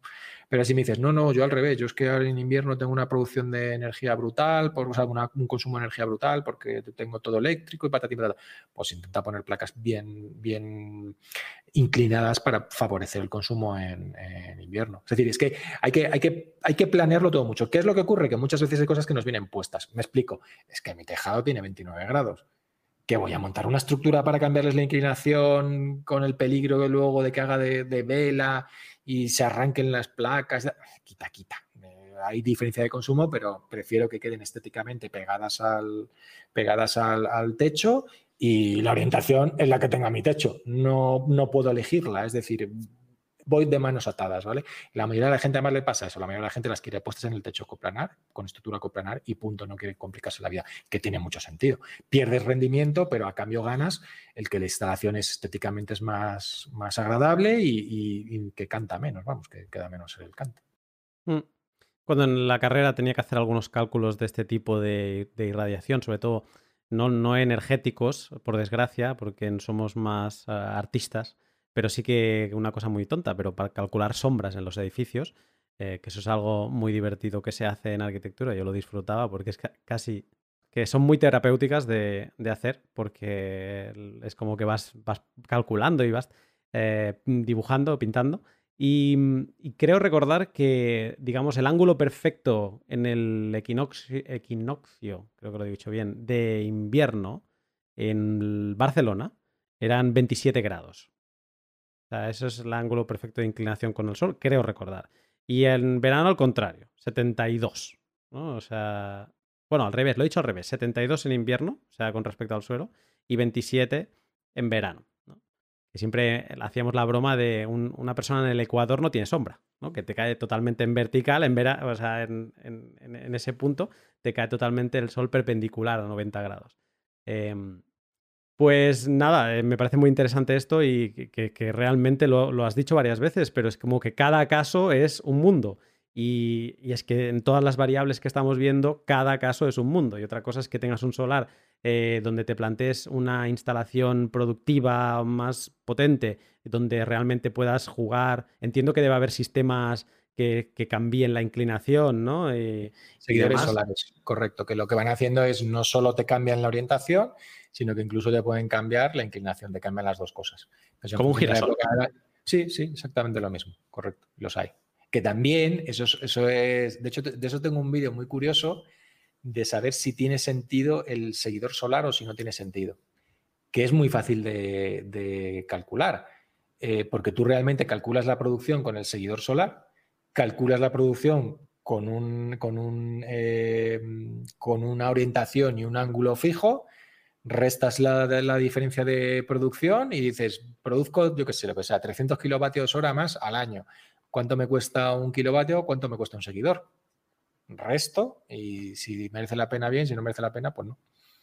que muchas cosas, de verdad, es que, mm, mm, a ver, porque no, yo creo porque no investigamos mucho las cosas, porque nos apetece hacerlas y no analizamos los números antes de hacerlas y porque tenemos la cosa de quiero hacerlo, quiero hacerlo, quiero hacerlo y da igual, como si vale un millón de euros, como quien dice, ¿sabes? Te lanzas, pero muchas veces es que es como que es que es muy fácil echar los cálculos, o sea, es que muchas veces es súper sencillo el decir, bueno, ¿cuánto, ¿cuánto produce esto con un seguidor solar? ¿Cuánto produce sin un seguidor solar? Resta y sabes en cuánto tiempo amortizas el seguidor solar, porque es que es así de fácil. Me, gusta este mundo, porque es bonito, porque da la sensación que llegas a números, llegas a, calcular 2 más 2, ¿no? Y, apoyarte mucho en las matemáticas y me, gusta. Es, eh, eh, ¿Ves? En arquitectura sufrí mucho porque había ese componente artístico donde cada uno tenía su opinión este edificio es bonito, este edificio es feo, bueno, pero si es el mismo edificio, depende, ¿no? Pero esto, esto de llegar a un 2 más 2, eso es agradecido, al menos quizá porque he sufrido mucho el otro lado. Tú es que entonces eres como yo, más ingeniero que, arquitecto. Sí, sí, sí. Además, sí, sí. Además, eh, la única matrícula de honor que tenía en la carrera era en una asignatura de, donde teníamos que ah, calcular un edificio con energías pasivas eh, y ahí es donde calculabas todo, ¿no? Aislantes, tal, no sé qué, y hacías el edificio perfecto que solo se alimentase de energía natural, la radiación del sol y demás. Y ahí es donde me volví loco. Yo eso lo disfruté muchísimo porque el diseño eh, quedaba en, un segundo eh, término, ¿no? Y los números pasaban por delante. Pero bueno, eso no es tan interesante como lo que estamos hablando hoy. sobre esta parte de viabilidad, tengo una última pregunta y es si mm, sé que Acabamos de decir que no hay instalación tipo, pero yo te voy a hablar de una instalación tipo. Eh, esta de 5 kilovatios que hablábamos al principio. Eh, ¿qué, qué, margen, o sea, ¿qué, puede costar más o menos? Si alguien tiene unas condiciones favorables, digamos, de Madrid para abajo, em, ¿de qué, estamos hablando de 20.000 euros de instalación? ¿Estamos hablando por debajo de 10.000? Un 5, kilovatios pico, llave en mano, de eh, conseguirlo en España, por lo menos sobre todo en Madrid, que es la zona donde yo conozco más los precios, por 7.200 euros la tienes. Son 5 kilovatios pico, que aquí en Madrid estás hablando que te va a producir aproximadamente, lo tengo aquí apuntado, te va a producir aproximadamente unos 1.500 o 1.600 kilovatios hora anuales, más o menos. Y, entonces, eh, eso, ese precio llave, y cuando digo llave en mano es eh, instalado, eh, legalizado y presentados los papeles en, industria. Es decir, que tú pagas eso y mañana la, operadora ya te sabe que tienes una instalación y por kilovatio que exportes a la red te compensa, etcétera, etcétera. Fantástico. lo hemos hablado eh, muchas veces en esta charla, o se ha mencionado lo de legalizado, no legalizado, incluso que lo puedes hacer do it yourself y sin legalizar entiendo que es como una legalidad, ¿no? Como deberías, pero ah, si, allá tú, ¿no? Exactamente. O sea, realmente, a ver, realmente no estás legal, es decir, eh, tú tienes un sistema eléctrico dentro de tu casa que debería estar metido dentro del boletín eléctrico. Si no lo metes dentro de tu boletín, a ver, mm, si tienes cualquier problema, el seguro se te puede decir, oiga, usted tenía esto aquí que no funciona. Lo que sí que está claro es que si no maneja tu casa, nadie te va a decir nada. ¿Sabes lo que te quiero decir? la compañía no va a saber que tú tienes una instalación solar puesta. Vale, esto es interesante. Porque la pregunta que te iba a hacer ahora es sobre legalidad o sobre impuestos o temas, eh, pues sí, legales, que deberíamos familiarizarnos a la hora de mm, montar nuestra instalación solar. Eh, aparte de la legalización, ¿hay alguna otra cosa de estas burocráticas pesadas que tengamos que familiarizarnos? No, el único, o sea, eh, cuando tú haces una instalación fotovoltaica, lo único que tienes que hacer es hacer un nuevo boletín eléctrico diciendo pues que tienes un inversor, o sea, describiendo todo ese tipo de cosas, todo, todo lo que es la instalación y, si has cambiado algo de, potencias o cualquier cosa, pues también establecerlo en el boletín y mandar ese boletín a industria para que, te, para que se den por enterados que tu nueva instalación eléctrica es eso y industria se lo manda a la compañía, a la compañía eléctrica. De temas burocráticos, cero, se acabó, no hay absolutamente nada más, salvo que decidas pedir subvenciones que ahora están muy, muy bollantes y están muy de moda en eh, tanto tu ayuntamiento como las estatales que se están gestionando vía comunidades, ¿vale? O sea, vía la, la comunidad, que a día de hoy son unas ayudas muy, muy, muy potentes y que realmente donde no te salen los números de la instalación hacen que ahora mismo te salgan los números de la instalación. Entonces, ahora mismo, ahora mismo son interesantes. Vale. Eh, o sea que quizá puede ser también una cosa a tener en cuenta, aprovecharse de, ya que pagamos tantos impuestos normalmente. a día de hoy merece la pena, eh, o sea, a, día de hoy merece la pena eh, lo que te cuesta de más. A ver, está claro que instalarte tú los paneles te va a ser siempre más barato, ¿vale? Pues que es obvio y normal. También hay que reconocer que hay que subirse al techo. Ojito, que si te los tienes que subir al techo, yo, por ejemplo, yo no me los instalé yo, lo que son los paneles. Yo hice el, el, 70% restante de la instalación, la hice, pero lo que es los paneles no, porque yo en las alturas tengo un pánico que no veas. Entonces, eh, ¿te sale más barato hacértelo tú? Sí, lo que pasa que si contratas una compañía te lo va a hacer todo ya legal y no vas a tener ningún problema. Con las ayudas que tienes ahora, que estás teniendo unas ayudas, las estatales estamos hablando de 600 euros por kilovatio pico eh, instalado, significa que de los 7.200 euros, 3.000 van en ayudas si lo piensas fríamente, es que el descuento es muy grande.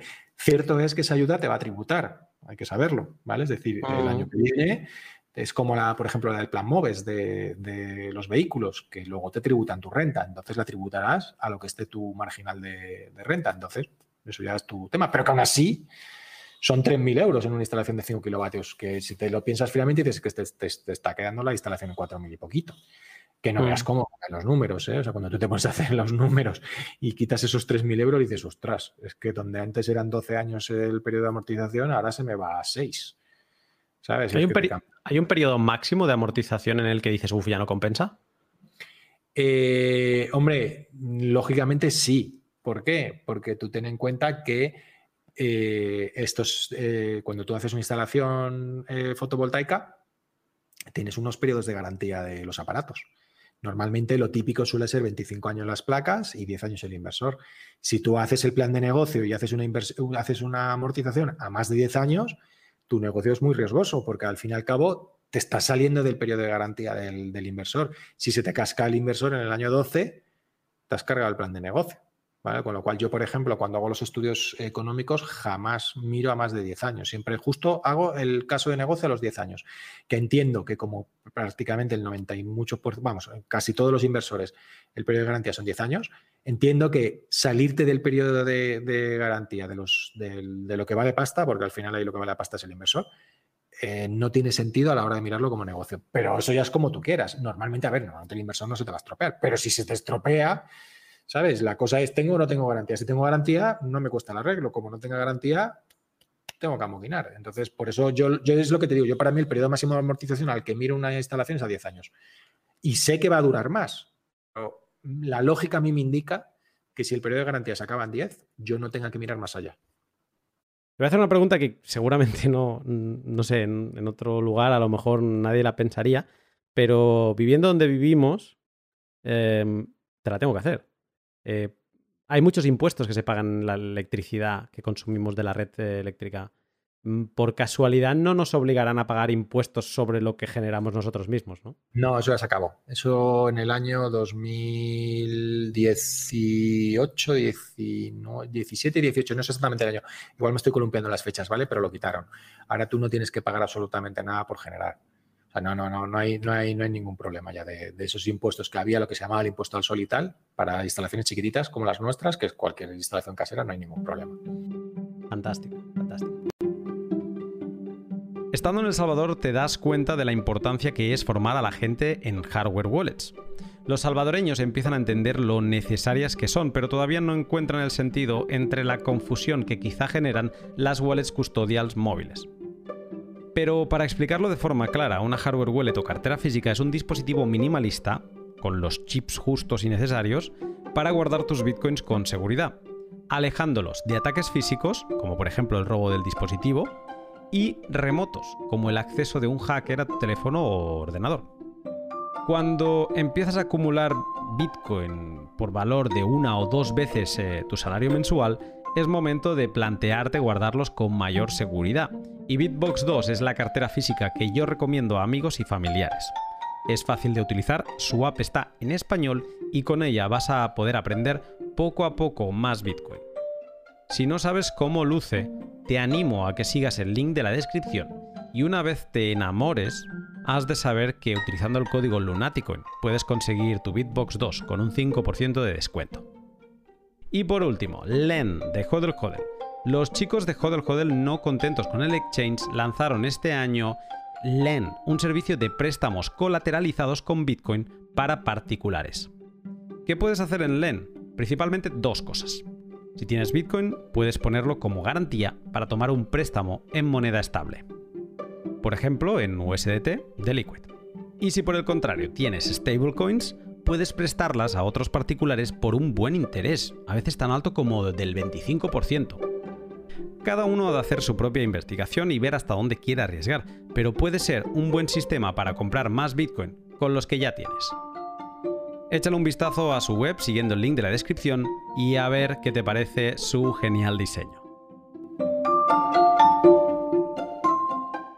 Pues eh, creo que con todo esto hemos, hemos hecho una revisión. Eh, yo me siento mucho más cómodo en, hablando ahora de, instalaciones solares. Em, y ahora quiero pasar a hablar de minería, pero no voy a pasar directamente a hablar de la minería que te estás imaginando, sino que voy a hablar de minería de datos, porque eso es un poco lo que tú haces. Eso es como tu especialidad. Eh, lo que hemos hecho es muy básico, debe ser eh, para ti lo, como el ABC, pero donde domótica solar brilla es en, en minar datos. Entonces, yo cuando, cuando he estado con amigos que tienen instalaciones, sí, me abren una aplicación del móvil donde veo eso, la curva de, de pues de, ¿cómo se llamaría esto? La curva de... De consumo. De consumo y de, consumo y autoconsumo realmente. Sí, esta, esta relación, porque siempre salen dos líneas. Y vale, pero hasta ahí llega todo su control. O sea, ahí llega, es, es, más una curiosidad, como quien mira en el reloj cuántos pasos ha hecho hoy, pero no hace nada sobre ello. Pero tú no, tú actúas sobre ello. Entonces, yo te pregunto, ¿por qué es interesante controlar y trabajar sobre estos eh, datos?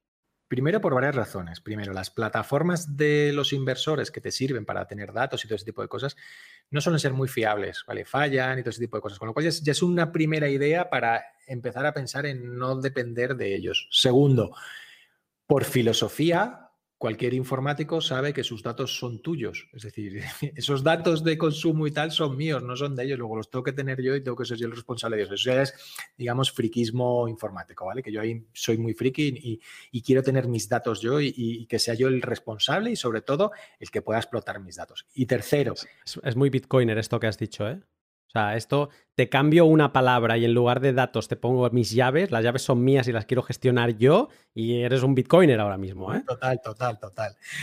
Y, luego la otra cosa es la de información que puedes sacar con todo ese tipo de cosas. Es decir, Si tú eh, sabes perfectamente el funcionamiento de tu instalación y controlas completamente el número de kilovatios que gastas al día, el número de kilovatios que gastas en cargar el coche, el número de kilovatios que gastas en lo que sea, me da igual, tú puedes hacer previsiones y puedes hacer eh, em, acciones previas para futuros. Es decir, te voy a poner un ejemplo. Antes te comentaba el, concepto de cargar la batería por la noche. ¿vale? Es decir, yo cargo la batería por la noche para que el día siguiente eh, eh, pueda consumir la energía que voy a consumir, la pueda consumir de barata, sacándola de la batería en vez de sacándola de la red. Eh, hay que intentar minimizar el uso de la batería siempre, ¿vale? Porque como te he dicho antes, la batería tiene un número determinado de ciclos, es decir, la batería se desgasta por uso, con lo cual yo tengo que intentar siempre minimizar en la medida de lo posible el uso de la batería. ¿Qué ocurre? Que ya hay plataformas que te dan un forecast, te dan una previsión del tiempo en tu zona, ¿vale? Entonces, si yo ya sé, porque yo ya guardo mis datos de mi instalación y ya sé que yo todos los días consumo 20 kilovatios Sé que la previsión, según el tiempo que va a hacer y según mi instalación fotovoltaica, en función de la época del año, el tiempo que va a hacer mañana, la orientación de mis placas, la capacidad, la potencia instalada que tengo, pues el sistema me dice, oye, mañana más o menos vas a producir 10 kilovatios, por poner un, número determinado. Eh, yo sé que si mañana voy a producir 10 kilovatios y consumo 20 al día, me faltan 10.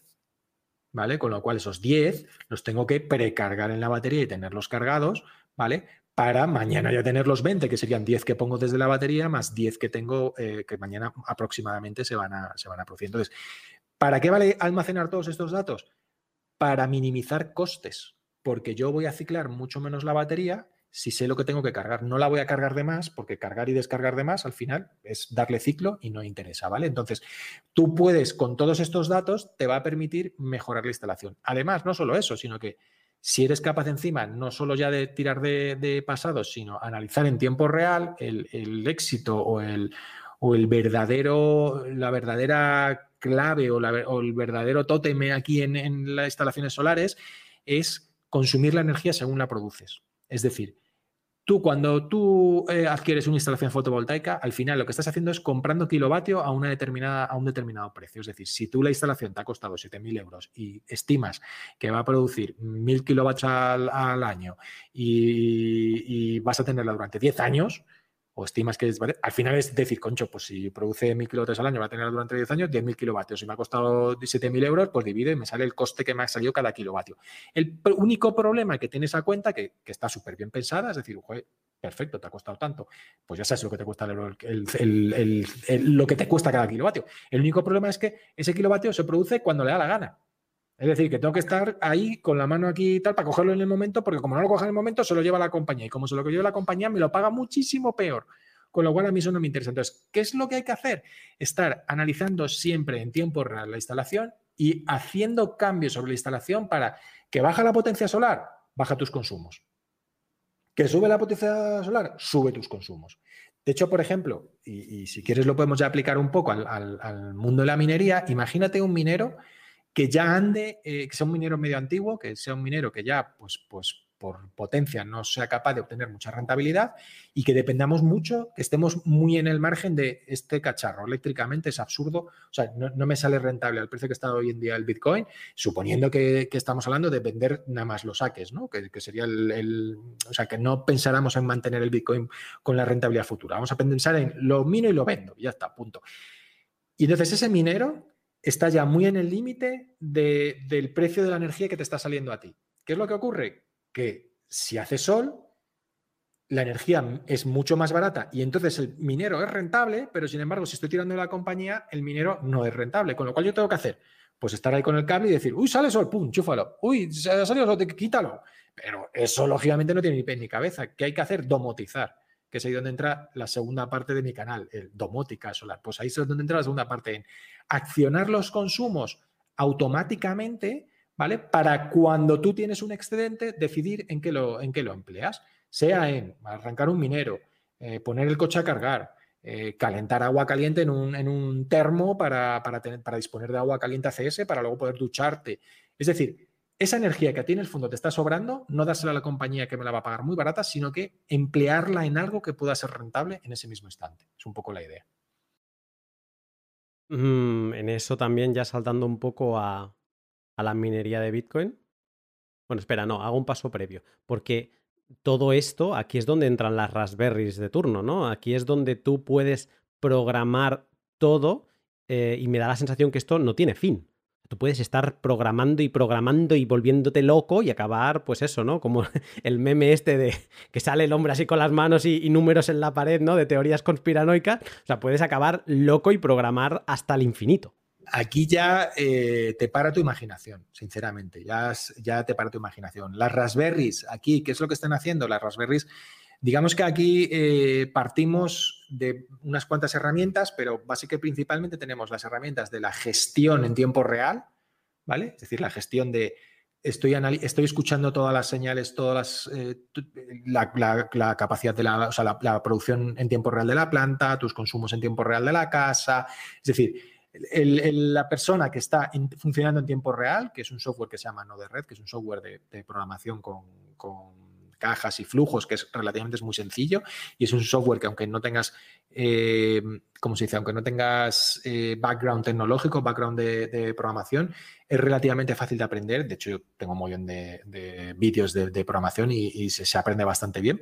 Entonces, ese lo que se encarga es de el tiempo real de tomar las decisiones y decir, venga, hago esto, venga, enchufo aquí, apago aquí, venga, apaga esto, venga, pone a funcionar el minero, no, ahora apágale, venga, ahora tal, ahora cual, ahora no sé cuánto. Ese es el que se encarga. Y luego tenemos otra serie de software que básicamente principalmente son dos. Uno es una base de datos que se llama InfluxDB, que lo único que hacemos en ella es almacenar los datos. ¿Por qué? Porque todo lo que es almacenar datos me sirve primero para luego más adelante tomar decisiones, lo que te decía, yo necesito guardar los datos para saber cuántos kilovatios consumo al día. ¿Vale? Es decir, yo los voy guardando todos en la base de datos y luego cuando voy a tomar una decisión pregunto a la base de datos, oye, ¿que ¿cuántos kilovatios hemos consumido esta última semana al día? Pues 5, vale, pues ya sé que más o menos va a ser 5 lo que voy a consumir. Pongo un tanto por ciento más de aseguramiento y venga, y, esa es mi, y, ese es mi, y ese es mi dato, ¿vale? La base de datos. Y luego hay otro software que se llama Grafana, que para mí es de los más chulos y los más potentes, que es tirando contra la base de datos, tirando contra el histórico, empezar a sacar información con gráficas, eh, cálculos, es decir, la explotación del dato histórico, ¿vale? Con gráficas, cálculos y todo tipo de, y todo tipo de cosas, que ahí sacas muchas cosas muy interesantes, porque que tienes un problema que ha pasado algo y no sabes por qué ha pasado, vete al histórico, vete a ese momento donde ha pasado ese histórico y mira a ver qué ha ocurrido, porque al final yo tengo un poquito de mm, de Diógenes digital y como realmente el, almacenamiento es muy barato, al final guardo todo. Esto es la típica cosa que dices, ante la duda guarda. Total, a día de hoy los sistemas que tenemos informáticos son son súper potentes, no tienen problemas de, capacidad y de proceso, con lo cual tú guarda todo, que el que guarda haya y algo me hará falta el día de mañana, ¿vale? Entonces, esa herramienta, Grafana, con eso puedo analizar problemas que me han pasado, sacar información del pasado, es decir, puedo saber cuántos kilovatios he consumido en punta, en valle, en llano, en qué momento, por ejemplo, para una empresa me he pasado de maxímetro, lo típico que ocurre en las empresas que tienen contratado una potencia, si se pasan de determinada potencia, les cascan en la factura por haberte pasado de tal determinada potencia, que a nosotros no nos hacen eso, nosotros nos apagan la luz, si nos pasamos de potencia, nos cortan la luz, a ellos no se la cortan, a ellos les cobran más, ¿vale? Pues todo ese tipo de cosas lo puedes analizar desde tu base de datos y decir, a ver, me pasé de, con el maxímetro el 5 del 2 a las 10. ¿Por qué? Pues si guardas todos los datos de toda tu instalación y, no solo te quedas en la línea distribuidora, sino que te vas más abajo y voy a guardar lo que consume el horno y voy a guardar lo que consume no sé qué y voy a guardar lo que consume no sé cuánto, puedes saber por qué se ha dado esa condición y replantearte tu funcionamiento. De hecho, esto es una cosa muy curiosa. estuve haciendo un estudio a una empresa y claro, en los procesos industriales eh, tienen máquinas que consumen una burrada y máquinas que no consumen tanta burrada. Estos en particular lo que tenían era una, eh, creo que era una envasadora o algo así, que tenía unos consumos salvajes. Entonces, analizándolo, yo le decía al señor, lo que tenéis que hacer es intentar cambiar vuestro, vuestra forma de funcionamiento. Es decir, no os pongáis a utilizar la envasadora porque no la utilizaban todos los días, porque ahora no me acuerdo qué se dedicaban, pero no envasaban todos los días, envasaban solo unos determinados días. Y yo le dije, pues lo que tienes que hacer es intentar envasar, pero a las 12 de la mañana, no a las 6 de la mañana cuando entráis. Es decir, cambiar los procesos y ese proceso que consume una burrada, como has montado placas solares, intenta llevártelo justo en el momento en el que tus placas están produciendo como unas locas, que vas a tener las mayores probabilidades de que no sepas el maxímetro y no tengas ningún problema. Entonces, hay una cantidad de posible ahorro. De hecho, para las empresas, yo no sé cómo no están haciendo continuamente estudios de, energéticos, porque esto es lo de siempre. Si consumes 50 euros de energía al mes, pues aunque te ahorres un 1%, chico, de 50 euros es muy poco dinero. No, no, te quita ni a ti ni a mí. Sin embargo, de alguien que pueda consumir 7 millones de euros al año en luz, un 1%, pues suena apetecible. Entonces, a medida que consumes más, debes de preocuparte más por el estudio de tu energía y saber en qué la gastas, cómo la gastas y cómo puedes mejorarla, que ahí es donde entramos nosotros, en hacerte el estudio y decirte, mira, haces esto, haces esto otro, debes de mejorar así, debes de mejorar así. Es un poco la idea. Yo voy abriendo madrigueras por momento, porque es que ahora te escucho y me dan ganas de estudiarme todo tu canal, estos vídeos en concreto, de porque digo, es que yo, la única gráfica que tengo de mi gestión eléctrica en mi casa, puede ser, pero también sería en mi empresa. Yo, por ejemplo, tengo facturas de 1.000, 1.200 euros mensuales de, electricidad en mi empresa. O sea, y digo, pero es que yo el único dato que tengo es cuánto pago cada mes, la gráfica esta famosa que te viene en la factura de electricidad del año pasado pagaste esto en este mes y el consumo. Esos son todos los datos que yo tengo. Digo, claro, es que lo primero que me viene a la cabeza es decir, eh, mm, ¿hará falta empezar a controlar todas tus líneas dentro de casa y empezar a, medir, ya sin entrar en solar, ni en baterías, ni nada? O sea, primero de todo es, no tengo ni idea de cómo estoy gastando. Piénsalo así, Luna. Tú en tu casa no sé lo que consumirás, pero me juego que si no tienes nada raro, no creo que consumas más de 70, 80 euros al mes. Bueno, bueno, si tienes un Bitcoin, algo de mini o lo que sea, igual sí. Claro, pero mientras que no lo tenías, tu consumo era en 60, 70, 80 euros al No, pues mira, sin nada, yo siempre estaba en los 100, 120 y no entiendo por qué, ¿eh? tampoco, pero Tendrías muchas cosas eléctricas igual. Tienes muchas cosas eléctricas en el, casa.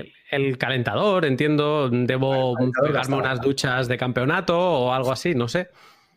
puede ser, puede ser. Sin embargo, tú fíjate, aunque consigas ahorrar un 10% en tu casa, si son 100 euros, vas a ahorrar 10 euros al mes.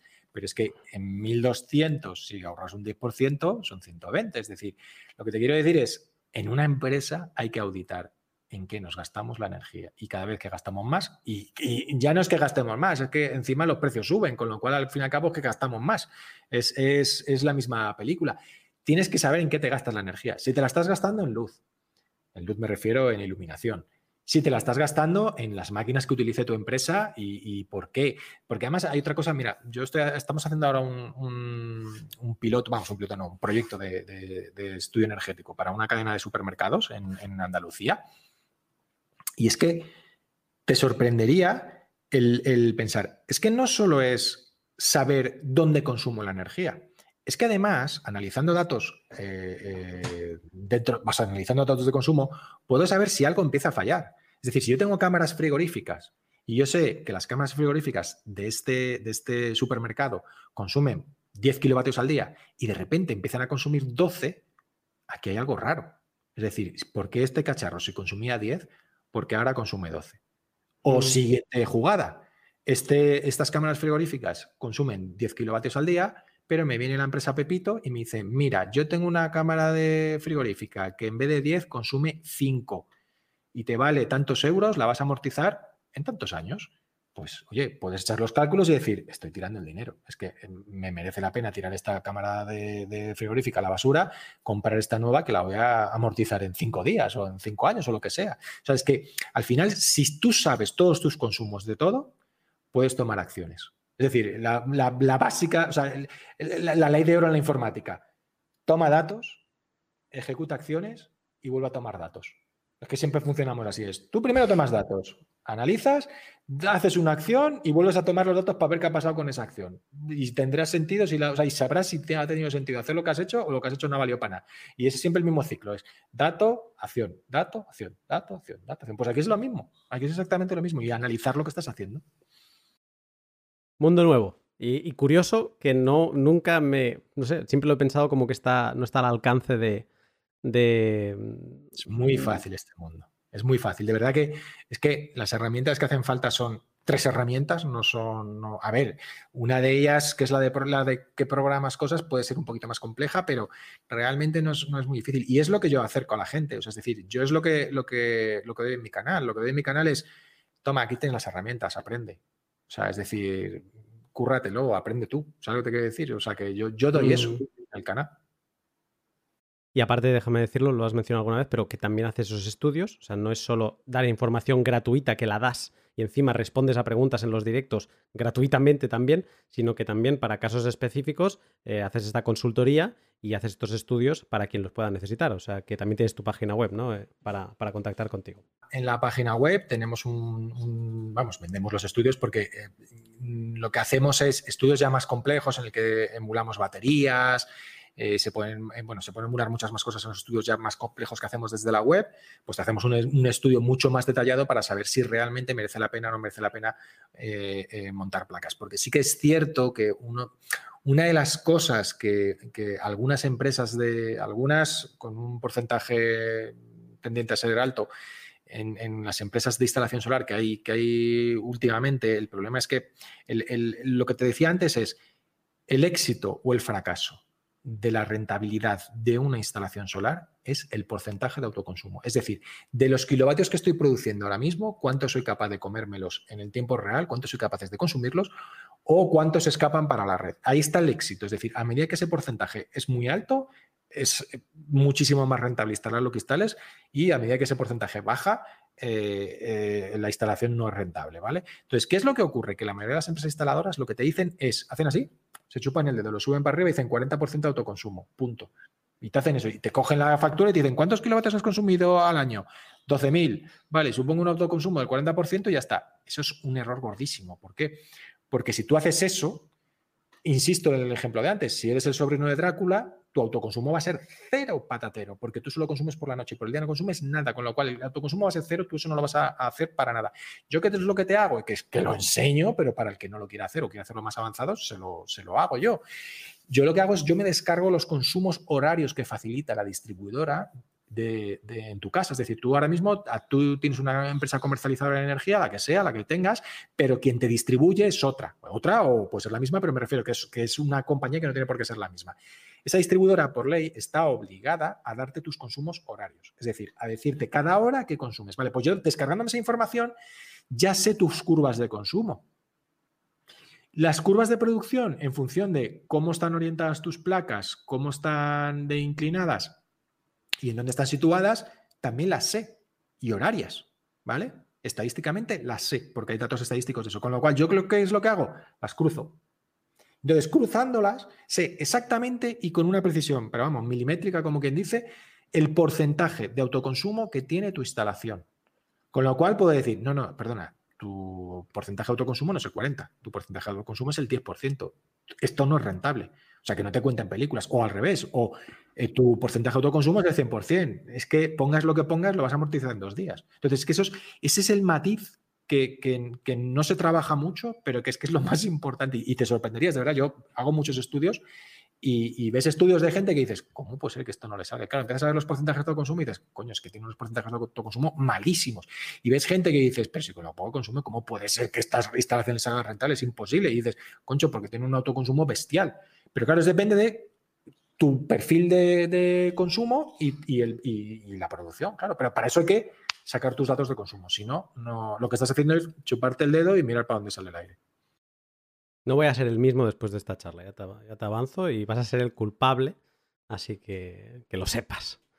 Em, vamos a saltar donde a mí, porque yo estoy fascinado, o sea, tengo un tema que me arde y yo tengo una fascinación, eh, que es la, la, minería de Bitcoin, ¿vale? realmente es una, llevo cuatro años en Bitcoin estudiándolo y esto es una fascinación que ha empezado relativamente hace poco. De hecho, he hecho el error de mucha gente que ha sido descartarlo. Esto es muy difícil, esto es para los que empezaron en 2011, pero no los, que, los de ahora, los de 2017, no, no podemos aspirar. Y todo lo contrario, o al final he sido, eh, empezado a minar en, 2021. Eh, bueno, en verdad, sí que minaba algo, pero era como, bueno, por minar, pero no tan con una mentalidad empresarial, aunque sea a pequeña escala, ¿no?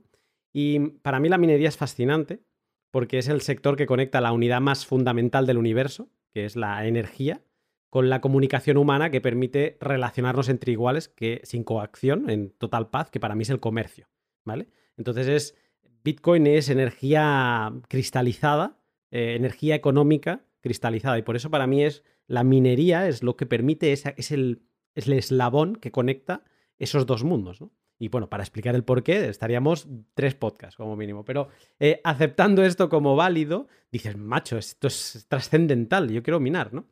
Y ahí es donde dices, bueno, vamos a hacer cábalas si puedo o no puedo.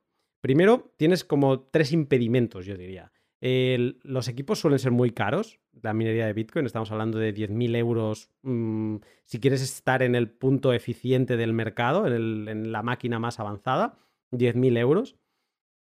Vale, es un problema.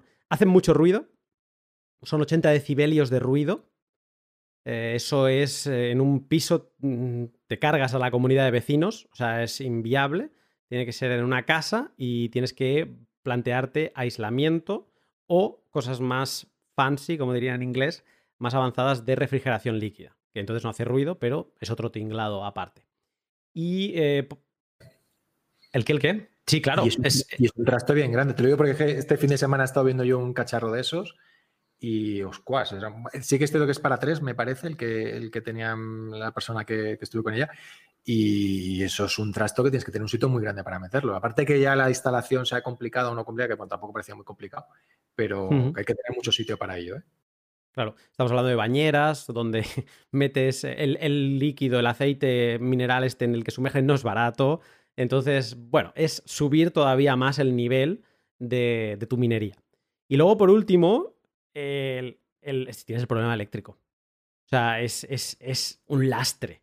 Porque tú haces números y dices, incluso te puedes juntar con un par de amigos y reducir el coste a, 3.000, ¿no? Por máquina. Y dices, bueno, el coste de la máquina empezamos así pequeños repartiendo costes. Venga, el ruido, esto, lo aislamos, no sé qué, venga, perfecto. Pero el coste eléctrico es difícil de negociar.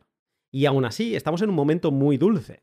Porque, por ejemplo, este S19 J Pro eh, está generando eh, pues unos, lo tenía calculado por aquí, eh, sobre unos 1.000 euros, 1.100 euros limpios, ah, limpios no, perdón, o sea, unos 1.100 euros brutos al mes. Si todo lo, si el precio de Bitcoin lo congelásemos, si la dificultad de la red la congelásemos, pero serían 1.000 al mes. Pero si tú haces números gordos de coste eléctrico, a lo mejor puedes llegar en casos de estos locos que hemos vivido en los últimos dos meses de coste eléctrico eh, de la red pública española, te puedes cargar la mitad en, factura eléctrica. Entonces dices, sigo ganando, pero, ostras, pues, no estoy nada competitivo, porque los profesionales del sector, hay, hay dos niveles, hay los profesionales del sector que están pagando entre 2, 3, 4, céntimos de dólar, además, porque es la unidad como económica de todo este sector, por kilovatio. Eh, luego hay un sector entre medio, que son gente que te hostea la máquina, te la guarda, te deja o te alquila un espacio con electricidad más o menos económica, que estamos hablando de 6, 7, 8 céntimos de dólar. Y luego te vas a España, que me corregirás, pero estás, si tuviéramos que pasar a dólar, que todavía sería un poco más, Em, estaríamos en 25 centavos el kilovatio en dólares. En céntimos a lo mejor estamos rondando, ¿qué? Los 20 de, media ahora en consumo doméstico. Entonces, claro, no eh, tienes un coste de oportunidad perdida de, de, dinero que estás tirando. Y aparte que hay mucha gente que, como tú antes decías, ¿no? Puedes no legalizar la instalación y digamos que mm, hacerlo todo do it yourself. Hay muchos bitcoiners que quieren hacerlo todo do it yourself no quieren darse de alta en, actividades económicas, no, no, quieren, digamos, tener esas obligaciones burocráticas. Pero claro, si, vas por ese lado, se te va a complicar vender ese Bitcoin. Y, si tú te estás cargando un lastre a la espalda de 500 euros cada mes, ostras, final del año son 6.000 euros. Que, que tienes que tener un ingreso que te sustente una cosa que de momento no puedes vender tan inmediata o no es tan fácil venderla, ¿no? Entonces, ahí es donde dices, ostras, necesito generar energía, ¿no? Necesito, quiero saber si es posible, si es viable generar mi propia energía, en este caso solar, que sé que es la más económica de las que podemos aspirar eh, desde la pequeña escala, em, para sostener el consumo de estas máquinas, que no es menor. Eh, estamos hablando de 3 kilovatios continuos 24, 7, 365 días al año por máquina. Por esos 1.000 euros al mes brutos, tenemos que sostener un consumo de 3 kilovatios hora. Es que para que te hagas una idea, eh, poniendo 3 kilovatios, que realmente es más, porque creo que son 3,2, más luego si le pones eh, la refrigeración líquida, la bomba también consume, el ventilador, o sea que al final te vas a ir, te vas a ir a, bueno, pero vamos a poner 3 por, por ser generosos. Estamos hablando de 72 kilovatios hora al día. Un consumo medio de cualquier casa normal y corriente no suele pasar de 10. Una casa, un piso normal, pequeñito, que no tenga nada eléctrico, o sea, que tengas tres cosas eléctricas. O sea, la casa de tus padres o mis padres, que podríamos decir de toda la vida que tiene gas, no sé qué, no sé cuánto, es que no pasa de 10 kilovatios ni de broma. Es decir, estás multiplicando por 7 el consumo normal. Yo en mi casa, teniendo, eh, como llega a tener dos coches eh, no, eh, no, eléctricos puros, híbridos enchufables, pero que se cargaban todas las noches, estaba consumiendo como máximo, creo que eran 30 kilovatios. Y esto estamos hablando de 72 kilovatios. Es decir, es que esto es una salvajada. O sea, es, literalmente una salvajada. Entonces, parte negativa, que es mucha pasta. Es decir, que como tú muy bien dices, te dejas mucho dinero y, es un problema gordo. Parte súper, súper, súper, súper positiva, que como consumes mucho, las probabilidades de que la instalación fotovoltaica que tú pongas en tu casa para intentar cubrir ese consumo, el autoconsumo que hemos dicho que era la clave de la rentabilidad de la instalación fotovoltaica, es muy probable que sea muy, muy, muy, muy alto. ¿Por qué? Porque es que tú tienes una base gigante. Entonces, lo que vas poniendo de, de fotovoltaica que llega así, pues es que no llega al, mínimo, con lo cual, ¿qué es lo que está ocurriendo? Que realmente tus porcentajes de autoconsumo son muy altos, con lo cual la rentabilidad de la instalación es muy rápida. Porque al final tú estás diciendo, yo estoy pagando la energía, por ejemplo, a 20 céntimos. Vamos a poner un precio medio de 20 céntimos, que igual puedes conseguir una energía más barata con algún... Este, vale, perfecto. Pero claro, si tú pones fotovoltaica, que la fotovoltaica, si quieres te enseño aquí unas, unas pequeñas calculitos que yo te he hecho, es que puedes, llegar a tener eh, precios de, Mira, fijaros, en esta tabla que, os he hecho, yo aquí lo que he hecho es, primero, una tabla con costes de instalación, en el que vamos a, por ejemplo, a irnos a la, a la, instalación de la que hemos estado hablando durante todo, el, durante todo el, podcast. La instalación típica de 5 kilovatios, que para un minero, ¿vale? Para, yo, de hecho, en el cálculo que estuve haciendo el otro día, para un solo, eh, este cálculo que yo hice es una casa un unifamiliar, un chalete unifamiliar en el que solo viven dos personas y que tienen un consumo muy bajito, ¿vale? Porque tienen gas para, para calefactar y no consumen mucho, son solo dos personas y realmente podría ser un consumo asimilable a un piso o poquito más que un piso, ¿vale? Al plantarle una instalación de 5 kilovatios pico, el autoconsumo seguía siendo el 100%, es decir, con 5 kilovatios pico de instalación, eh, sí que es cierto que hay que pensar que en esta instalación no es un surpuro, al no ser surpuro no es la que más produce, es un oeste, con lo cual, porque alguien dirá, coño, pero si estos son 5 kilovatios pico, esto habrá momentos en los que produzca 5 kilovatios de potencia. Primero, el kilovatio pico no es lo mismo que el kilovatio de potencia al final, es decir, la equivalencia no es muy válida, es, es un poco menor porque además hay pérdidas, o sea, hay, un poco de todo. Y segundo, depende de la orientación. En este caso, la orientación era un subpuro. Y en 5 kilovatios pico no se llegaba a exportar ni un solo kilovatio. ¿Qué significa? Que si esta instalación vale 7.200 euros, mm. ¿vale? Y nos vamos y decimos, oye, estos 7.200 euros, lógicamente en todo esto os he hecho aquí un, ejemplito de las diferentes producciones tanto en Asturias como en Madrid como en Málaga, que se ve muy claramente que serían 6.000 kilovatios hora lo que producirían estos 5 kilovatios pico en Asturias. ¿Puedes hacer un poco de zoom en el documento? Porque a lo mejor se verá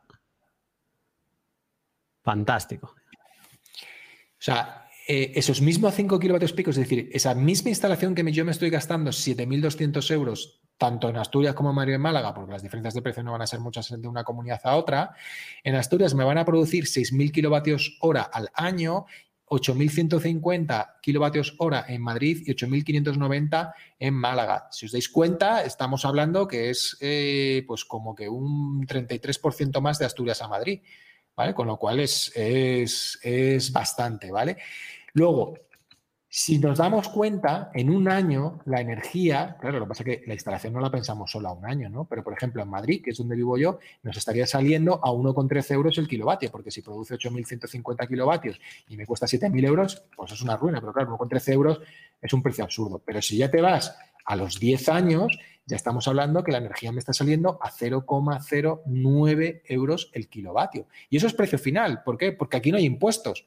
Es decir, porque cuando tú en la compañía te dice la compañía que te vende el kilovatio a 15 céntimos, eso es sin el impuesto de, la electricidad, sin el IVA, es decir, que, al final el precio final es mayor. Entonces, aquí no, porque aquí este kilovatio no lleva, ese kilovatio no lleva ni impuesto, ni lleva IVA, ni lleva nada. Ya lleva IVA la instalación, digamos que el IVA ya le has pagado. O sea, esto es precio final.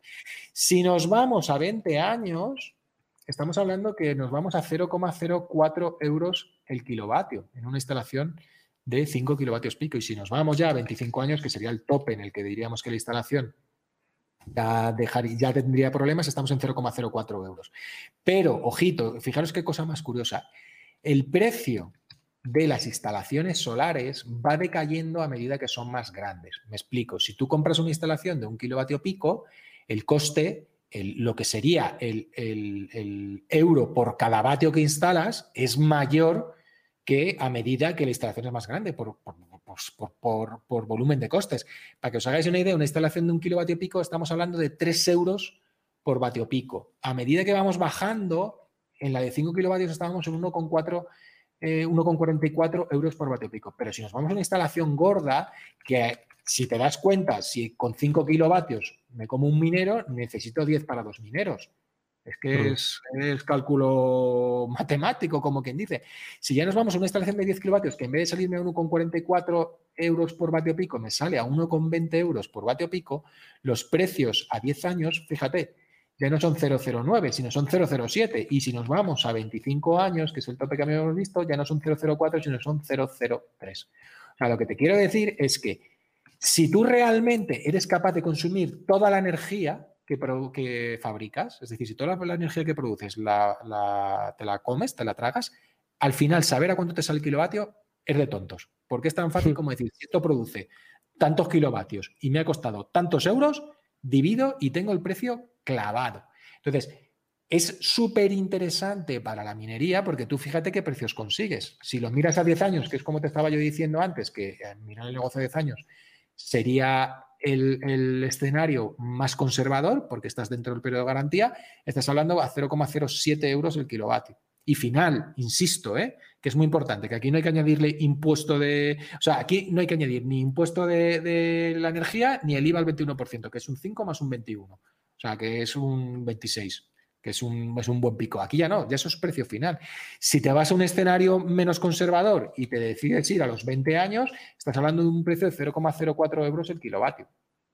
O sea, como podemos observar, es que el, cambio es brutal.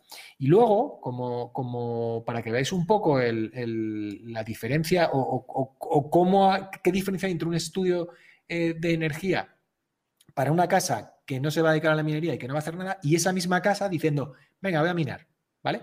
Fijaros, en esta pestañita, que os la voy a hacer también más grande, para el caso de los 5 kilovatios que estábamos haciendo en, la gente, tenemos aquí una, perdón, este es el de es, eh, rentabilidad original, aquí está, es que me he equivocado de ventana. Mira, en esta instalación, aquí tenemos para un kilovatio, para dos kilovatios, para tres kilovatios. Si instalamos una instalación de un kilovatio pico, pensando que este señor tiene 5.500 kilovatios hora como consumo total anual, si solo instalamos un kilovatio pico, conseguimos un autoconsumo del 91%.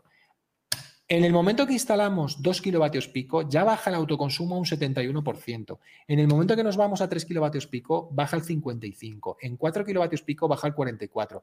Normalmente, a partir del 40% es cuando los números empiezan a salir raros, ¿vale? Y empiezan a salir que ya no suele ser rentable, ¿vale?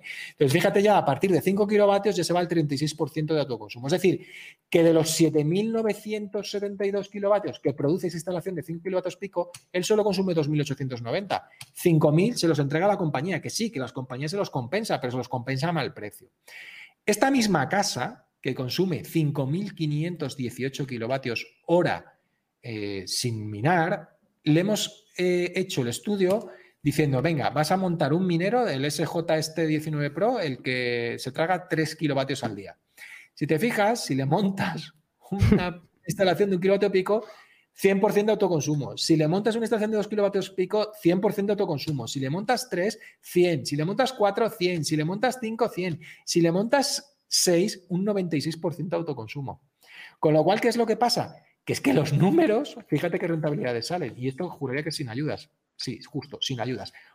Una instalación sin ayuda ninguna, es decir, que no estamos haciéndole, eh, no estamos eh, eh, considerando las ayudas ahora que hay, tanto en este caso, por ejemplo, tiene ayuda del IBI, porque en, donde está situada esta casa, que es en Pozuelo, te quitan el 50% del, del, IBI durante tres años, más la ayuda estatal de los 600 euros por vatio pico. Sin ponerle nada de eso, estamos hablando que tiene una amortización en 2,62 años. Es decir, en 2,62 años ha sido rentable poner esta instalación y a partir de ahí solo es ganar y ganar dinero. ¿Vale? Con lo cual, la, gracia, o sea, es un problema, pero al mismo tiempo es una ventaja. Los mineros consumen una barbaridad de energía, con lo cual lo que instales se lo va a tragar. Y como se lo va a tragar, puedes instalar una instalación más grande. Y como pones una instalación más grande, ¿qué es lo que ocurre? Que el vatio pico el euro vatio pico de esa instalación es más barata, con lo cual es más rentable. Es decir, pongo una instalación más grande que me sale más barata de instalar si la miro por potencia, o sea, por, por pasta, por coste de instalación dividido potencia, con lo cual al final el kilovatio hora al cabo del negocio me sale más barata, con lo cual el negocio es más rentable. ¿Qué significa esto? Que si tú en tu casa pones un minero, sale X rentable. Si pones dos mineros, no sale dos veces rentable, sino sale un poquito más de dos veces, porque al final el coste de la instalación es menor y sigues comiéndote toda la instalación, con lo cual, mientras que te comas toda la instalación, el, ahorro es brutal. Entonces, es un poco la, idea de, por qué eh, la energía solar y el minar se llevan tan bien. ¿Vale? es, que, es, la idea. Es que ahora hay, hay, dos vertientes de esto. Hay una vertiente de, eh, del Bitcoiner y otra vertiente del no Bitcoiner, pero del inteligente económicamente, ¿vale? Me voy a explicar. Me voy primero con esta última. Y es decir, em, mm, voy a comprar un minero solo para rentabilizar mi instalación solar, ¿vale? De manera que la voy a programar el minero domóticamente. no quiero pagar electricidad por este minero, pero sí que quiero que se coma todo lo que yo no me consumo en mi casa, ¿no? Porque quiero llegar a las cotas del 100% de consumo eh, siempre, ¿vale? Entonces, cuando llegue la tarde, la producción ya no sea tan alta y no me pueda sostener a ese minero, quiero que ese minero se me apague, ¿no? Por decir algo. Y no me interesa acumular tanto Bitcoin, no lo hago por el Bitcoin, sino que lo que hago es es, estoy comprando una máquina cara, en este caso, porque son 10.000 euros, tendríamos que mirar, el, hacer los números también del retorno del minero, eh, pero que lo que me hace es rentabilizarme la instalación solar. En lugar de 10 años, digamos que sería como una cifra lógica, me la está rentabilizando en, un, en una cuarta parte del tiempo. Eso sería una visión interesante. Sí, sí, sí, sí, sí, sí, sí. Es que, mira, tú fíjate, este, en esta tabla puedes ver lo que te gastarías, mira, para, que te hagas una idea, si nos vamos a la rentabilidad original, esto es lo que él, eh, ¿dónde está? Está aquí, mira. Él se gastaba 1.600 euros al año en electricidad, sin placas solares. ¿vale? Es decir, su factura de luz al año son 1.600 euros. Si pone el minero, pasa a, a de 1.600 pasa a 7.082 euros. Es decir, si a 7.000 le quitamos los 1.600 euros que él paga, es decir, por poner el minero, pues los números que tú dabas, prácticamente 500 euros al mes de luz que va a pagar. ¿Vale? Sin embargo, si pone una instalación de 5 kilovatios pico, a los 20 años, va, en vez de pagar los 141.000 euros de luz que hubiera pagado, a los 20 años va a pagar 34.000, perdón, se va a ahorrar 34.966 euros. Es decir, en vez de pagar 141.000 euros, prácticamente va a pagar 100.000 euros, 105.000, 106.000 euros. Es decir, va a tener un ahorro de 35.000 euros poniendo placas. O sea, tú fíjate la diferencia de número que da. Y en vez de pagar al mes los eh, 7.000, o sea, perdona, en vez de pagar al año los 7.082 euros, va a pagar, está aquí, los 5.063 euros, es decir, va a bajar su factura de luz al año 2.000 euros, lo que vienen a ser unos 170 euros al mes, de los 500 euros al mes que pagaría. O sea, es que salen unos números tan espectaculares, es decir, salen unos números tan, porque ya miras un negocio en el que amortizas en dos años y poco, o sea, es brutal. ¿Sabes? es, brutal. O sea, la, minería y, el, y el, lo solar es que el que quiera, me, refiero a que quiera montar un minero en casa, el que quiera montar un minero en casa de estos bestias, de los de tres y pico kilovatios, tiene que montar placas. Eso está más claro que nada. Porque yo parto del hecho, yo como miro este negocio, ¿vale? A mí la, eh, no veo tan claro el negocio de montar un minero que eh, con la electricidad de la compañía no me salga rentable. ¿De acuerdo? Mm. Es decir, ¿por qué? Porque si le tienes que andar apagando, el problema que veo es que hay que medir cuántas horas de uso le vas a poder sacar. Y entonces hay que saber que si solo va a tener determinadas horas de uso, solo le vas a sacar determinadas horas de rentabilidad al año y a ti te ha costado una inversión. ¿Sabes lo que te quiero decir? Entonces, igual el retorno a la inversión de esa solución es muy malo. No lo sé, habría que calcularlo. Que se puede calcular también, ¿eh? porque realmente yo sé eh, en, esta hoja Excel yo sería capaz de saber los huecos de producción que me quedan. ¿Vale? Es decir, mm. yo soy capaz, porque lo sé por los kilovatios hora exportados. ¿Vale? Aquí tengo una cajita en la que me dice los kilovatios hora exportados, que está aquí. En esta cajita me dice lo que yo exporto. Con lo cual, sabiendo los kilovatios que exporto, puedo hacer un símil a decir kilovatio de hora exportado es kilovatio de hora empleado en esta máquina minadora. ¿Qué es lo que ocurre? Que sabiendo esos kilovatios hora exportados, voy a saber traduciendo, traduciendo el, porque al final lo que estamos haciendo es traducir kilovatio a, Bitcoin. Es que esto es así de poco. Porque la gracia, o sea, una de las formas súper chulas que, por lo que a mí me ha gustado mucho hacer esto, es que realmente es súper fácil hacer las equivalencias y, saber si es rentable o no es rentable. ¿Por qué? Porque como estas máquinas consumen fijo, o sea, tú esta máquina la enchufas y son 3 kilovatios, la pagas y se quitan 3 kilovatios, con lo cual hacer los cálculos es muy simple. Es decir, si me cuesta 3 kilovatios tener encendido una hora y en una hora me produce X cantidad de bitcoins, sé cuánto me rinde el kilovatio, que es lo que decías tú antes, es un negocio de kilovatio Bitcoin, así de, así de fácil. Entonces... Mira, son 35 euros eh, al día si lo tuvieras todo el día. Las 24 horas, esta máquina ahora mismo está rindiendo unos 35 euros en un día. O sea, dividido por 24, mm, te está rindiendo un euro y pico, un euro y algo a, la hora. Sí, sí, sí, sí. Es que la máquina, claro, con lo cual eh, si te está rindiendo un euro y pico a la hora, el consumo que tú tengas, eh, si tienes 3 kilovatios de, 3 kilovatios de consumo, tienes que pensar que esos 3 kilovatios tienen que costarte lo mínimo posible para que no te comas ese euro y pico. Es decir, si los pagas a 20 céntimos, te estás consumiendo más de la mitad de, de tu rentabilidad. Con lo cual, ¿qué es lo que ocurre? Que si la fotovoltaica, como vimos en la primera hoja, conseguimos precios de 3 céntimos el kilovatio a 20 años, Ostras, pues de un euro y pico le estoy quitando solo nueve céntimos. Mm. Está 1,45 a la hora.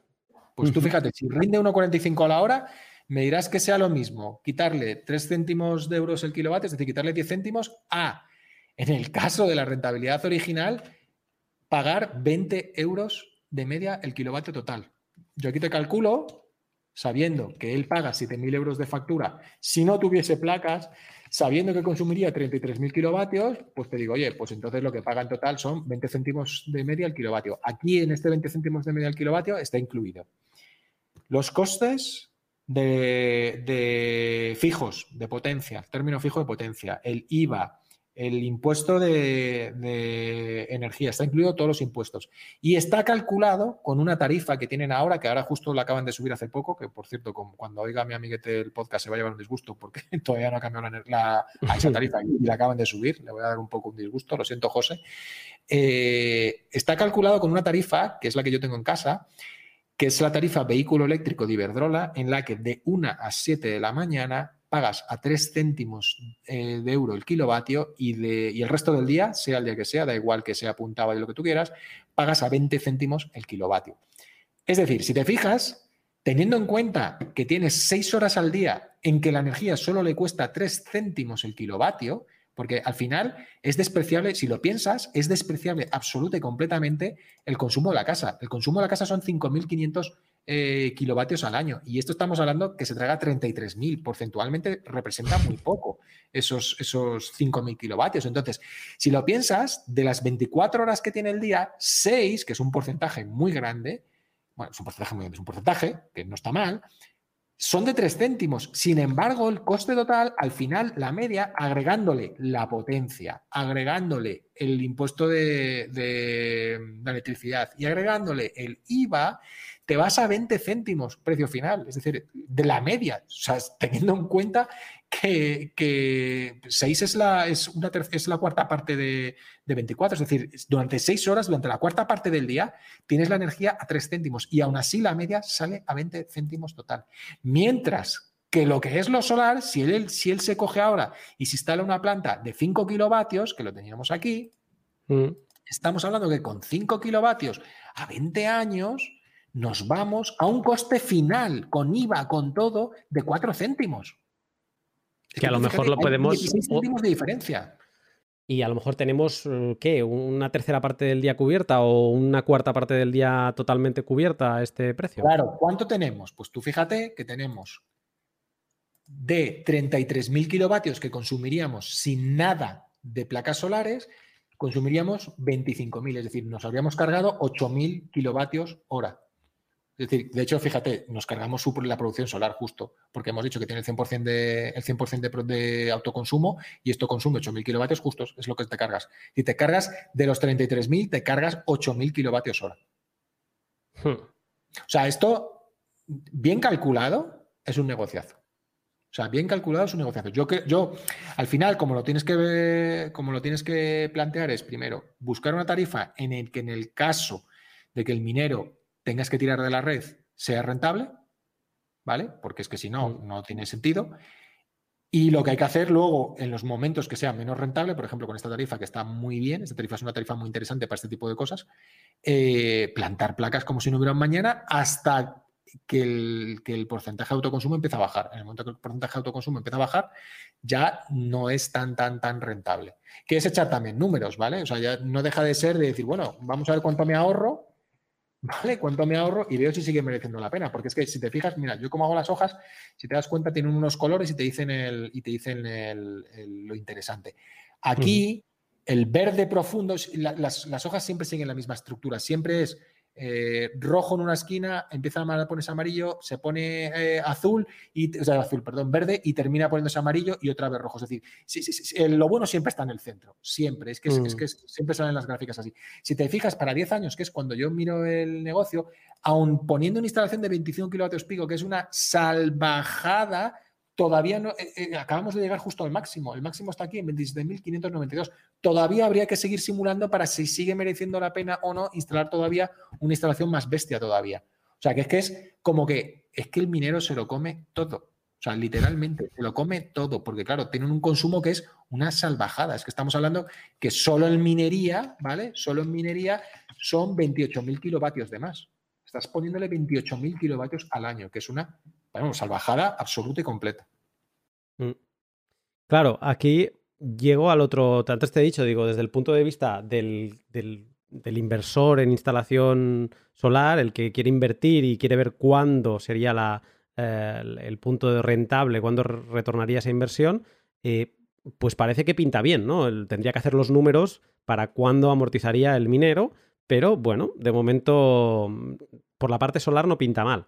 Ahora, vamos a ponernos en el lado de un minero de Bitcoin que, sí, que lo de rentabilizar las placas le va bien, pero él lo que quiere es minar 24/7 y él lo que se plantea es, con todo esto que hemos hablado antes de baterías eh, y demás, aprovechándonos quizá de una tarifa como estas que van saliendo para utilizar la red eléctrica también de batería en ciertos momentos, si tenemos esas, esas ah, facilidades, em, se podría empujar, o sea, ¿cambiaría tu manera de pensar si yo, el, cliente te viene y te dice, yo quiero pagar lo mínimo posible y quiero también incorporar baterías? O sea, ¿tendría sentido para estos consumos anuales de 28.000 kilovatios? Eh, o sea, ¿sería posible algún tipo de estrategia? ¿O para esos volúmenes... Eh, yo no lo veo, o sea, yo me meter, meter baterías, eh, el problema que veo es que el precio de la batería, al final, para un proyecto muy grande, no vas a tirar de do yourself, no tiene sentido, ¿vale? Porque no, no, es que no, yo no lo veo, vamos. Tienes que tirar de algo comercial. El problema es que los precios de las baterías comerciales estropean el negocio. Al final, ¿cómo, cómo calculas tú la, la, o sea, ¿Cómo hago yo el cálculo o cómo yo interpreto que es la forma de hacer el cálculo para saber eh, qué, ocurre con, qué ocurre con una batería? Vamos a hacer el negocio de, venga, vamos a cargar por la noche a 3 y vamos a eh, eh, ese kilovatio que hemos cargado 3, tirarlo por el día. O sea, vamos a tirarlo por el día. Utilizarlo por el día, ¿vale? Hmm. ¿Cómo se calcula el negocio? Primero, tú metes un kilovatio en la batería, ¿vale? Es decir, cargo desde la red con un kilovatio. Ya tenemos un pequeño primer problema. Esa primera carga, ¿vale? O sea, esa, carga, no esa primera carga, esa carga de, un kilovatio, lo que sale no es un kilovatio. Es decir, si yo meto un kilovatio de energía en la batería, un kilovatio hora de energía en la batería y saco esa energía de la batería, no vuelve un kilovatio hora, vuelve menos de un kilovatio hora. Es decir, en el proceso de llega, te llega a ti energía en, alterna, la conviertes en corriente continua para metérsela a la batería y posteriormente sacas la energía de corriente continua de la batería y la vuelves a volcar alterna para consumirla desde el minero, ahí hay un proceso en el que se produce una pérdida. Normalmente eh, esa pérdida oscila un número conservador, podemos hablar de un 15%, ¿vale? Significa que ese kilovatio que te costaba a 3 ya no te cuesta a 3, ya realmente en el ciclo se va a encarecer, ¿vale? Ya, se encarece un 15%, ¿vale? Con lo cual, ya no. Uy, perdón, que me equivoco, que lo doy al número que no es, 3 por 1,15. Ya estamos hablando de que nos vamos a 3,45 euros el kilovatio, ¿vale? Ya le hemos aumentado de precio. Esto que nos dice, una cosa muy interesante, lo que nos dice es que durante el periodo en el que la energía vale a 3, a 3 céntimos el kilovatio, la batería jamás hay que descargarla. No tiene ni pies ni cabeza, porque si la descargo eh, en ese mismo instante que a mí me está costando 3,45 y en ese mismo instante a mí la energía me cuesta 3, ni se te ocurra descargar la batería a ese, a ese importe. Y luego nos falta un parámetro que es importantísimo, que es calcular cuánto dura la batería. ¿Vale? Es decir, vale, sí, sí, sí, muy bien, pero esta batería tiene un determinado uso. Es decir, que yo no le puedo hacer todos los ciclos que me dé la gana. Para una batería, por ejemplo, baterías así estándares de, yo qué sé, por ejemplo, la de hueco, están hablando de unos 6.000 ciclos, ¿vale? Es decir, que te permiten hacer unos 6.000 ciclos de carga-descarga. Teniendo en cuenta que esas baterías tienen 5 kilovatios, estamos hablando que te permite trasegar, te permite mover 30.000 kilovatios, ¿no? Si son 6.000 ciclos y esa batería en concreto tiene 5 eh, kilovatios, el fabricante te dice que por lo menos 30.000 ciclos, o sea, 30.000 kilovatios hora te va a permitir ciclar, ¿vale? Pues el cálculo es muy tonto y es muy sencillo. Si yo tengo 30.000 kilovatios hora que me lo va a mover, ¿cuánto me vale esa batería? 2.500 euros. Pues significa que esos 2.500 euros los divido entre los 30.000 eh, kilovatios que es capaz de ciclar, que es capaz de mover la batería, estás agregando 0,083 céntimos de kilovatio al kilovatio. ¿Entiendes lo que te quiero decir? Es decir, si esa batería es capaz de mover 30.000 kilovatios y la batería me cuesta 2.500 euros, me estás incrementando el precio de cada kilovatio 0,08 euros. Más los 3,45 euros que teníamos de lo que nos cuesta la energía, de los 3 céntimos que nos cuesta la energía, más el 15% que se pierde en el ciclo, estamos hablando que te vas a pues prácticamente 12 céntimos de, euro el kilovatio. ¿Qué es lo que ocurre? Que entre pagarlo a 20 o pagarlo a 12 es negocio. ¿Vale? Mm. Es entre pagarlo a 20 o pagarlo a 12. Un 40% de descuento. Pero si lo comparas con lo que vale la energía solar, pues no es negocio. Porque en, la, energía solar teníamos precios hasta, de hasta 3 céntimos para 10 kilovatios. ¿Entiendes lo que te quiero decir? Entonces, a esto al final hay que estudiarlo y hay que analizar bien el caso. Es decir, hay que analizar súper, porque al final esto no deja de ser un negocio de detalle, ¿vale? Aquí al final que te diga que la energía te sale a 0,11 o que te sale a 0,12 te te va a impactar, porque te va a impactar en el, caso de negocio y aquí como intentamos apurar al céntimo lo más posible, hay que estudiarlo. Pero con baterías comerciales, pues lo que estás viendo aquí, estás aumentando 8 céntimos el, kilovatio más lo que pierdes en la energía, que es un 15% en el ciclo de carga-descarga.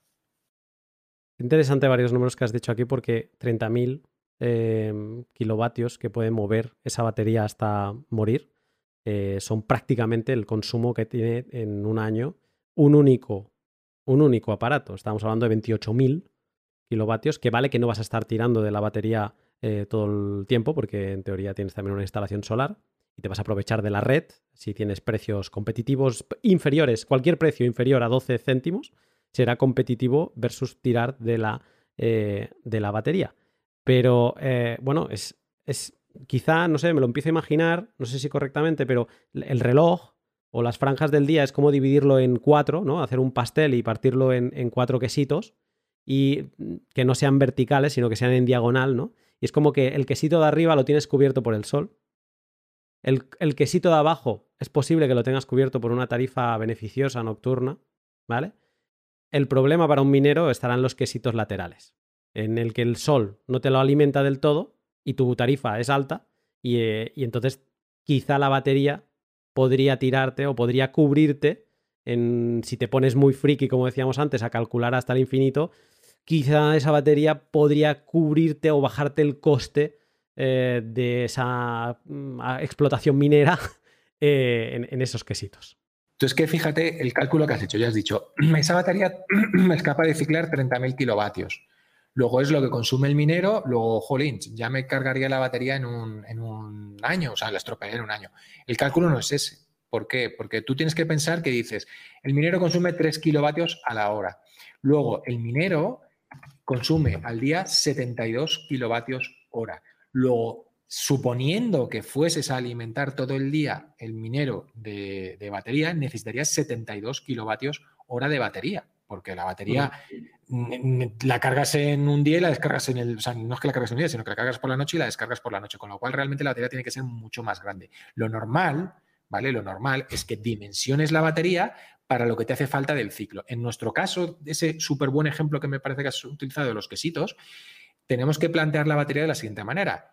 En el quesito de la noche la batería no nos hace falta, porque la batería no tiene sentido ciclarla porque hemos dicho que como la energía es más barata, utilizamos la energía barata. Al revés, lo que vamos a hacer durante la noche va a ser cargar la batería lo que nos haga falta para el resto del, día. En el quesito de la hora solar tampoco nos hace falta utilizar la batería. ¿Por qué? Porque hay mucho sol y ya está. Nos faltan los quesitos intermedios, el, el amanecer y el anochecer, ¿vale? Entonces, esas son las horas de batería que necesitamos. O sea, no, son, no necesitamos 72 kilovatios hora de batería. Necesitamos, si las 6 horas de la noche las tenemos cubiertas y ponte que otras 8 horas o 6 horas de luz las tenemos cubiertas, solo necesitamos 12 horas de luz. Si solo necesitamos 12 horas de luz por 3 kilovatios que consume la máquina, solo son 36 kilovatios hora. ¿Vale? Con lo cual ya la batería no tiene que ser tan grande, tiene que ser solo, bueno, solo lo es, solo es un decir, tiene que ser de 36 kilovatios hora. ¿Qué es lo que va a ocurrir? Que se va a morir a los 6.000 ciclos. ¿Cuántos son 6.000 ciclos? 6.000 días. Si la, si la haces del tamaño del tamaño del, tamaño correcto, que serían 36 kilovatios, que es lo que te hace falta a ti en los, dos, en los otros dos quesitos que estamos hablando del mundo de los quesitos. Estamos hablando que le vas a dar solo un ciclo por día, porque solo la vas a dar ciclo por día, es decir, la vas a cargar por la noche y la vas a descargar en los dos quesitos famosos que tenemos, con lo cual al darle un solo ciclo por día te va a aguantar la batería 10 años. Claro, lo que ocurre es que tienes que comprar la batería suficientemente grande para que te dure los 6.000 los 6.000 ciclos que los 6.000 ciclos creo que eran 10 años, si mal no recuerdo, si mal no me acuerdo, porque antes 16 años. Estamos hablando que te va a durar la batería aproximadamente unos 16 años, que son los 6.000 ciclos. Esa sería la, película. El, antes hablabas que tu batería era unos 40. La que tengo yo en casa es de 40 kilovatios, es decir, la que yo tengo en casa me valdría, para este estilo de negocio, valdría, para montarla para, para minar. Así que si alguien quiere traerse un SJ19 de esos a casa, Vamos, hablemos de ello, ¿no? Hablemos de ello, venga. Eh, eh, ya, está llegando a ese punto, a ver, llevamos dos horas, y está llegando a ese punto del podcast donde empiezo a tener tantas cosas en la cabeza y tantas posibilidades. Por un lado, o sea, creo que quien haya escuchado el pod desde el lado del interés en, la energía solar eh, puede estar súper contento, porque creo que puede estar descubriendo una cosa, además, mineros hay diferentes escalas, Em, diferentes precios también, no son tan eficientes. Pero bueno, eh, puede llegar a, pues a lo mejor no en dos años y medio, pero puede llegar a amortizaciones de en cinco, que ya sería como segura por lo que he estado viendo, está muy bien, ¿no? Y, eh, y por ese lado está bien. Por el lado del Bitcoiner, yo lo que veo es que, bueno, oye, no está nada mal lo que hemos aprendido hoy. Mm, relajo aquella, aquel pensamiento de, bueno, pues que con sol, con baterías, tal, y me hago casi como autosuficiente, independiente, y estoy minando y estoy generando energía sin depender de, de nada. O aunque tuviera que depender de la red, pero solo de noche. O sea, se complica. Estamos hablando de inversiones que cada vez se encarecen más, donde ya requiere pues que estudies todos los vídeos que haya publicado Luis para que mm, tengas un control domótico de los flujos de la energía y que mm, dediques también varias horas a controlar todas estas cosas, porque esto no, no se va a hacer solo. Y podrías, sin duda, eh, llegar a lo mejor si haces la media, si durante el, quesito del día tienes la electricidad apagada, el quesito de la noche te sale a 3 céntimos o a 4 si lo han subido es igual, que sigas a, a 6 ya está muy bien ese precio.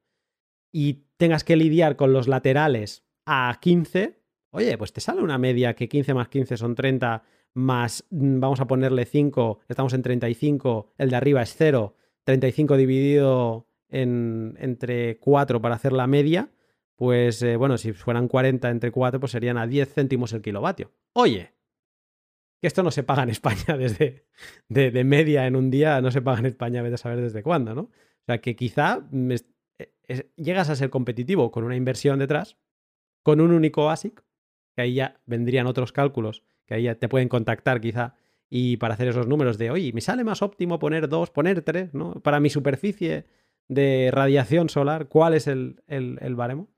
Pero bueno. una, perdón que te interrumpa, una, mm, O sea, un, tema que, que, yo al final es lo que estoy viendo, que es el handicap de todo esto, es que al final una instalación de 5 kilovatios pico, estamos hablando que si eso, que si son 12 placas, Estamos hablando de 24 metros cuadrados. Y al final, si quieres montarte algo en tu casa, te va a limitar el espacio. O tienes una mega casa con un mega tejado o un sitio muy grande, tener 24 metros cuadrados de techo disponible y techo sin sombras, porque ya sabemos que si tienes un techo, tienes una chimenea o una antena o no sé qué, no sé cuánto, eso no es bueno. Entonces, eh, al final, las limitaciones terminan siendo que las máquinas consumen una burrada y no tenemos tanto, tanto, tanto, tanto techo como, como nos pueda parecer. Tienes que tener una casa muy grande para poderte poner. Pero yo, por lo que he estado viendo, en una casa normalita, ponerte dos mineros, que es ponerte 10 kilovatios pico, se puede. Se puede y, es que salen unos números, pero vamos, espectaculares. O sea, espectaculares, espectaculares. Es que, bueno, quizá eh, lo suyo, lo que esto puede dar pie es a gente que tenga el capital, a que se plantee cosas más ambiciosas, eh, no tan domésticas, y que diga, bueno, eh, quizá mi sector va a empezar a ser el energético y me planteo generar energía, pero con, con la idea de consumirlo todo, ¿no? De no, no venderlo, no ponerme a vender, porque estábamos hablando que cada hora estábamos generando, o sea, esos 3 kilovatios están generando un euro 45 ahora mismo. Que todo esto es muy variable, que, que, esto, si alguien nos está escuchando y viene del, de no tiene ni idea de Bitcoin, que no se piense que esto es un cálculo fijo, que esto es un, depende ahí, la minería de Bitcoin depende de tres factores. El coste eléctrico es uno, y aquí lo que estamos intentando es reducirlo al absurdo. En mi cálculo simplista anterior era reducirlo a 10 céntimos el kilovatio de media al día, ¿no? Eh, pero luego hay dos factores más, que es la, el hash rate de la red, o sea, cuánta gente está comprando mineros y se está conectando, y si sale una nueva máquina que es mucho más eficiente, pues eso hace que el pastel que se reparte cada día de Bitcoin es el mismo. Si hay un competidor que, mina más que yo, se está llevando más parte de ese pastel. Por lo tanto, ese es el segundo factor a tener en cuenta, que tu minero va a minar cada vez menos en el tiempo, es, es un hecho, ¿vale? Y por último, el precio de Bitcoin. Si a ti no, te interesa Bitcoin y lo que te interesa es el negocio en euros, dólares, entonces el precio de Bitcoin te interesará. Por un lado, Bitcoin tiende a subir a la larga al ser un, activo eh, finito que solo hay 21 millones de unidades, pues el precio sí que tiende a subir, pero hay periodos muy volátiles donde puede llegar a caer un 80%, pero luego remonta. pero eh, tienes que estar preparado también para que el precio de Bitcoin, tienes que estar preparado a tener músculo financiero para financiar ese coste eléctrico, ¿vale? Entonces, Aquí, em, dicho esto, estamos en 1,50 en de euros de producción horaria cada hora de este minero. si consumía 3 kilovatios, pues estamos hablando que produce 50, o sea, te está pagando un minero de Bitcoin a 50 céntimos el kilovatio. Cuando eso en ninguna comercializadora puede cargarle al cliente final a 50 céntimos, ¿no? Y además que hay diferentes actores entre medio desde la producción hasta el consumo que también se quieren llevar su parte del pastel. Por lo tanto, la minería de Bitcoin se tiene que entender que ahora mismo está pagando el kilovatio a 50 céntimos eh, por unidad. Sin intermediarios. Tú mismo. Solo tienes que conseguir, obviamente, esos 50 céntimos tienen que ir a amortizar también la parte del equipo que, como hemos dicho, no son baratos. ¿Vale? Entonces, hay, otros, hay otra hoja de Excel que no la tenemos presente, pero para quien le pueda interesar, los, los ingredientes que tienen que añadir en esa hoja van por aquí. Y yo creo que es muy interesante. Yo además, ya para todavía que le des más vueltas y que lo pienses, es que no solo eso, es que estabas hablando antes del hash rate, eh, es que encima sabiendo esos valores, que no lo conozco en detalle porque yo de esto no, no, no, yo no soy un experto en Bitcoin, pero entiendo que tiene que ser público de alguna manera el hash rate que hay en la red y saber... Eh, Constantemente público, sí. Claro, y, tiene, y tú sabes la tasa de tu máquina, con lo cual vas a saber lo que produce realmente en Bitcoin en tiempo real tu máquina. Con lo cual, sabiendo lo que te cuesta a ti la electricidad, que lo sabes, porque sabes en todo momento si tus placas están produciendo, si tus placas no están produciendo, si estás tirando de batería, si no estás tirando de batería. Con lo cual, en todo momento sabes de dónde sale la energía, con lo cual en todo momento sabes qué coste tiene esa energía que estás utilizando. Y sabes lo que te está produciendo con exactitud tu minero, eres capaz de decir, si estás en un minero que no sea muy rentable, eres capaz de decir en tiempo real, decirle, eh, para que acabas de dejar, acá, en este mismo instante dejas de ser rentable, me cuesta más la energía que lo que es el, que lo que es el minado. O arranca, que vuelves a ser rentable. O sea, se puede incluso pararlo y encenderlo en, oye, que ahora está tirando de la batería y si tiro de la batería no me es rentable arrancar este minero, pues páralo. Eh, ahora que es solar, como la energía me está sobrando, sí, arráncalo, sí que es rentable, ¿sabes? Puedes, puedes hacer una de locuras y de virguerías, pero vamos, o sea, absoluta. Y digo otra, para, para el, solar que se esté planteando esto. O sea, hay los, las, máquinas ahora actuales, las más potentes son las S19 eh, que hemos mencionado antes, ¿no? pero hay un modelo histórico que es el S9. Este es el como el, el, nunca lo matarás. Sigue vivo, se le ha matado tres veces, es de 2016-17, creo que es de 2017, y lleva cuatro años todavía funcionando, lo matan porque baja el precio, entonces ya no es rentable minar con él, tal, pero sigue ahí, sigue ahí. Hay países donde la electricidad está ultra subvencionada, como sería Venezuela, y, se sigue minando, ¿no? Se sigue sacando algo con ellos. Em, mina, por ejemplo, si aquí estamos en 100 terahashes por máquina, este mina 13. O sea, estamos a una décima parte, por lo tanto, haciendo números redondos absurdos, estamos minando, en lugar de 1,50 euro a la hora, estamos minando 15 céntimos a la hora, ¿no?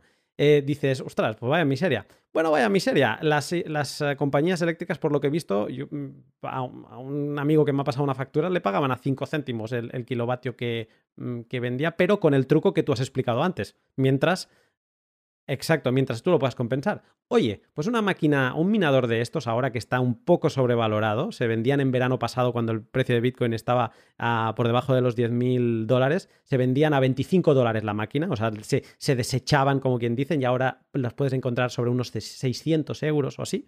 Pero bueno, dices, a lo mejor eh, puedes pensar en la minería de Bitcoin como un comprador de electricidad fiel que te sigue tus órdenes, te compra electricidad cuando tú quieres que te la compre y es un aparato relativamente económico que te asegura que la vas a vender a 15 céntimos. Eh, ¿Qué, consume el, ¿Qué consume ese aparato aproximadamente? 1300. Ah, el problema que tiene es que el ratio con respecto al otro es muy, muy desfavorable. Es decir, el otro produce 10 veces más y consume 3 veces más, y este produce 10 veces menos, pero consume la tercera parte del otro. O sea, el problema es que el ratio de electricidad es malo pero, pero puede ser, habría que echar cálculos, pero puede ser rentable en plan para cambio electricidad por Bitcoin. Exactamente. Puede ser rentable, o sea, puede ser rentable, sí. Y ya no solo eso, o sea, estamos hablando que, bueno, hay otros tipos de máquinas que se podría pensar, eh, un minero es una batería, una batería económica para un productor solar. Em, entonces, eh, hay que echar números, pero eh, puede ser interesante. Y ahora te pongo un número más sobre la mesa. Que eso también a, tu amigo con el S19 lo debe, si no lo sabe, pues también le vamos a dar una mala noticia. Es que se presentó la semana pasada, se presentó el nuevo modelo de la misma empresa, es el S19 XP, que ya se hacen bromas de. Hay gente que dice que se va a esperar a que salga el modelo Vista, porque el, el XP es el, con la broma con Windows, ¿no? Pues el XP para que, tiene 140 terahashes, o sea, le levanta un 40% la productividad y le baja el consumo. Se va a 3050 vatios. Uh, o sea, que baja ciento y pico vatios, baja, ostras, qué bien. Y te da un 40% más. El camino de la, la evolución de estas máquinas es hacia la eficiencia. Cada máquina nueva, tú decías antes que hacían chanchullos los de las placas, los vendedores, de, sumarte unos metros por aquí, ¿no? Eh, y por allí, ¿no? Para darte, parecer que producen más. No, aquí es, se mira la eficiencia. Una máquina nueva, para que sea interesante, te ha de dar más eficiencia. Y aquí es lo que se, va hacia ello, ¿no? Eh, entonces, eh, bueno, hay modelos para todos los gustos. yo, hace no mucho, a un muy buen amigo, le dije, estás mal vendiendo la electricidad a ese precio, ponte a minar, aunque sean eh, shitcoins, le dije que es para mí todo lo que no es Bitcoin, ponte a minar cualquier cosa, digo, pero levanta ese precio. Y ahora mismo me decía, le he preguntado, eh, hice una inversión de 2.000 euros en tarjetas gráficas y le he preguntado antes de empezar nuestra conversación, le digo, ¿cuántos ganaste el último mes? En, solo en, en, tu producción eh, de, de, gráfica. Me dijo 120 euros. Digo, bueno, alguna parte de estos 120 euros efectivamente los has pagado de la red porque has, minado, seguido minando por la noche. Pero solo que sea una cuarta parte de esos 120 euros, eh, te han pagado 30 euros. O sea, te has pagado a ti mismo 30 euros con tu generación eléctrica. Que eso, una, ninguna eléctrica te hubiera pagado tanto por los, eh, por los kilovatios. Entonces, Em, si alguien que no viene, no viene del mundo Bitcoin eh, escucha esto, que le dé una vuelta. Que le dé una vuelta, que creo que son dos mundos que necesitan conocerse y conocerse bien. A mí me estáis picando con esto, ¿eh? Yo, mira que yo venía del mundo solar, pero a ver si voy a terminar yo también en el mundo del Bitcoin, ya verás, ya verás. Eh, yo, era la última pregunta que tenía, me la acabas de responder, es si con toda esta charla eh, te, ha, te, ha, despertado, te ha picado el, gusanito. Creo que, sí. Un poquito sí. Ya te digo yo que sí, porque la verdad que al final no hay nada como meterse en los números para saber si tiene sentido las cosas o no tiene sentido. Y se le ve sentido. O sea, yo sí que es cierto que eh, hay, algún youtuber por ahí que, que, dice que si con el Bitcoin que se va a pagar eh, lo solar y tal.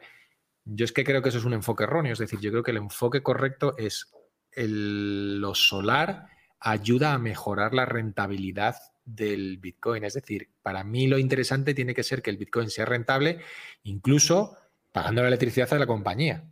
Para mí eso, mm. eso sería lo ideal, aunque no sea extremadamente rentable. Pero claro, entonces ya pasa a ser la fotovoltaica el complemento adecuado porque aumentas mucho la rentabilidad. Es decir, haces que la energía sea muy barata y te lo aumentamos. Entonces me parece la, idea perfecta. Y la verdad que después de meterte en los números, verlo y analizarlo, dices, uy, esto, esto empieza a tener mucho sentido. Esto va a haber que ahorrar, va a haber que quitar un trocito de los ahorros y decir, bueno, vamos a meterlos aquí a ver qué ocurre. Otro cacharreo más. En, casa deben estar contentos eh, con tus cacharros. El problema es que me toca escucharme todos, todos, todos, que me he escuchado unos cuantos de tus podcasts, pero me los tengo que escuchar todos para saber dónde comprar las máquinas, dónde sacarlas, todo eso, todos esos rollos. Así que me queda mucho trabajo por encima todavía. Eso me escribes y, ya hacemos el atajo, el shortcut, lo, tiramos rápido para. Porque también estaré muy interesado, eso es otra vía de, ver, que seguramente acabarían en algún vídeo eh, de tu canal. O sea que no, no, yo toda la ayuda la que pueda porque me interesará mucho ver eh, esos vídeos en, un futuro. Ah, ya está, ya te veo obligando, ya te estoy obligando a, que esos vídeos aparezcan. Así que básicamente te estoy obligando a gastar dinero. que no sé, no sé en, no sé en qué posición me coloca eso a mí, pero bueno, igualmente, Luis, gracias por haberte dejado robar dos horas y media de tu tiempo. Eso no se paga en kilovatios, pero espero que aceptes una cerveza algún día que nos veamos eh, por ello. Y, agradecerte, pues eso, eh, la pasión. Eh, se nota muchísimo cuando alguien está apasionado por lo que hace y mm, que te estabas quedando sin voz mientras allí al final del podcast. Eso es pasión. Eh, una persona que no tiene pasión no se, no, no, no, no, no la pierde hablando, ¿no? Entonces, muchas gracias por ello y nada, espero que estemos en contacto de verdad porque son dos mundos que quieren estar conectados. Pues muchísimas gracias a ti, Luna, porque de verdad que tanto hoy como el otro día, si me dices que hemos estado cinco minutos hablando, me lo creo, porque se me ha hecho muy corto y realmente lo he disfrutado. Muchas gracias a ti. Estamos en contacto. Un saludo. Un saludo.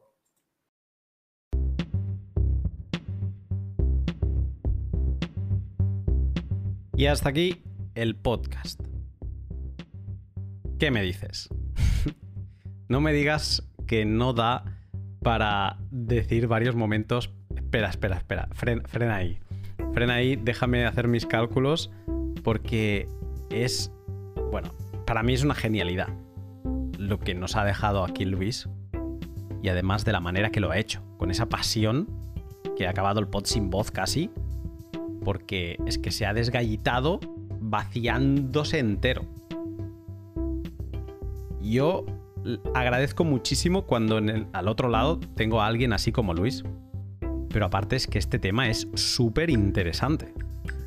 E, es, te acerca un poco más a, la soberanía bitcoiner, ¿no? Y, no sé, pues como los números que salían ahora, que estábamos un poco pues redondeando y demás, y amortizaciones aparte, pero conseguir kilovatios a 10 céntimos en España, ojo, ¿eh? Ojo, es una, es una barbaridad. Sí que necesitas una batería, necesitas placas solares, necesitas comprar el ASIC y a lo mejor, pues, solo para, si tienes uno de cada, pues 7.000 más 2.500 de batería, más 10.000 de ASICs, pues sí, partes de una inversión de 20.000. Pero una inversión de 20.000, si Bitcoin se mantuviese estable sobre los... Mm, mira, vamos a poner 800, ¿no? Y estás gastando, pues si pasas a gastar una tercera parte de 500, pues estás gastando, vamos a poner 200 euros, venga, va. En electricidad, con todo lo que te ahorras de solar, son 600 euros al mes que te entran limpios, ¿no? Que es un cálculo muy inestable porque el hash rate sube, porque el precio de Bitcoin baja, pero también puede subir. Pero bueno, si calculamos eso, estamos hablando del año son 7.200. O sea, el primer año tienes amortizada la instalación solar. El segundo año tienes amortizado un 70% del, del ASIC. Y, el, y a mitad del tercer año tienes amortizado todo. Que claro que el hash rate va a subir, que vas a generar menos, pero también podemos, si jugamos a ese juego, podemos jugar al juego de que el precio de Bitcoin, como tiende a subir, pues podría compensarlo. Y quizá puede ser una excusa buenísima para montar placas fotovoltaicas para dar el paso. Y eso se queda ahí. Tiene garantía de 10 años el inversor y 25 las placas. Así que, bueno, no sé, este pod es un food for the brain, un, alimento para el cerebro espectacular. Yo espero que, también haya servido para gente que está más en el sector fotovoltaico y que se hayan enterado de que hay máquinas quizá no tan eficientes como podría ser un, un S9 que por 400, 500 euros se encuentra en el mercado y quizá a lo mejor en unos meses si el mercado se vuelve bajista pues se encuentre por casi nada de dinero, donde sí, se consumen 1300 vatios a cambio de quizá unos 15 céntimos de retorno al precio de Bitcoin que está hoy. Y eso lo que puede acabar sucediendo es que le dé una mayor rentabilidad que lo que le paga la compañía eléctrica cuando no consume esa electricidad. Entonces, los ASIC acaban siendo unos mejores pagadores que las compañías eléctricas, que la verdad es que pagan muy mal y como nos ha explicado Luis, ellos nunca son tu cliente, sino que como mucho te, vas a quedar a cero. Pero bien, espero que te haya gustado mucho. Si te ha gustado, eh, te animo a que sigas a Luis, que le hagas una mención con un tweet, eh, que si te interesan sus servicios, pues les contrates. Me parece un precio bastante razonable por todo lo que aporta. Y nada, eh, este pod, aparte de, a mis sponsors, que ya les he ido mencionando, eh, ha sido también posible a mis sponsors particulares, a mis Patreons. Gracias a todos, a los eh, pioneros, a los colonos, a los selenitas, que mes a mes me apoyan económicamente para que pueda seguir dedicando el máximo de tiempo posible a preparar podcast. Este último mes ha habido, pues no sé, estamos cerca de 90 ya y me llena pues de, súper felicidad el, saber que cada vez más gente quiere hacerme saber que están ahí y que, valoran lo que hago. Si te gusta el trabajo que realizo, te animo a que eches un vistazo a todos los artículos que he ido publicando. Vas a ver los títulos, pero, pero sí que vas a ver la, asiduidad con que publico. Y eso puedes ver en, mi Patreon. Que lo empecé de hecho a principio de 2020. Y también podrás tener acceso, si te haces Patreon, a los podcasts Mempool. Perdón. Mempool, que es una serie de podcasts que, igual que lo que hago en El Salvador, que he hecho en El Salvador ahora, pues los grabo micro en mano y normalmente explico en lo que estoy trabajando, lo que me está calentando la cabeza en, ese momento. Puedes apoyarme también practicando el valor por valor, escuchando mi podcast en Breeze o Fountain, mientras me retransmites por cada minuto que escuches 10 o 25 sats o los que desees. Y por último también puedes apoyarme dándome like, a retweet y en definitiva compartiendo los pods que más te gusten. Ahora sí, hasta aquí el pod. Que pases una gran semana y te saludo pronto.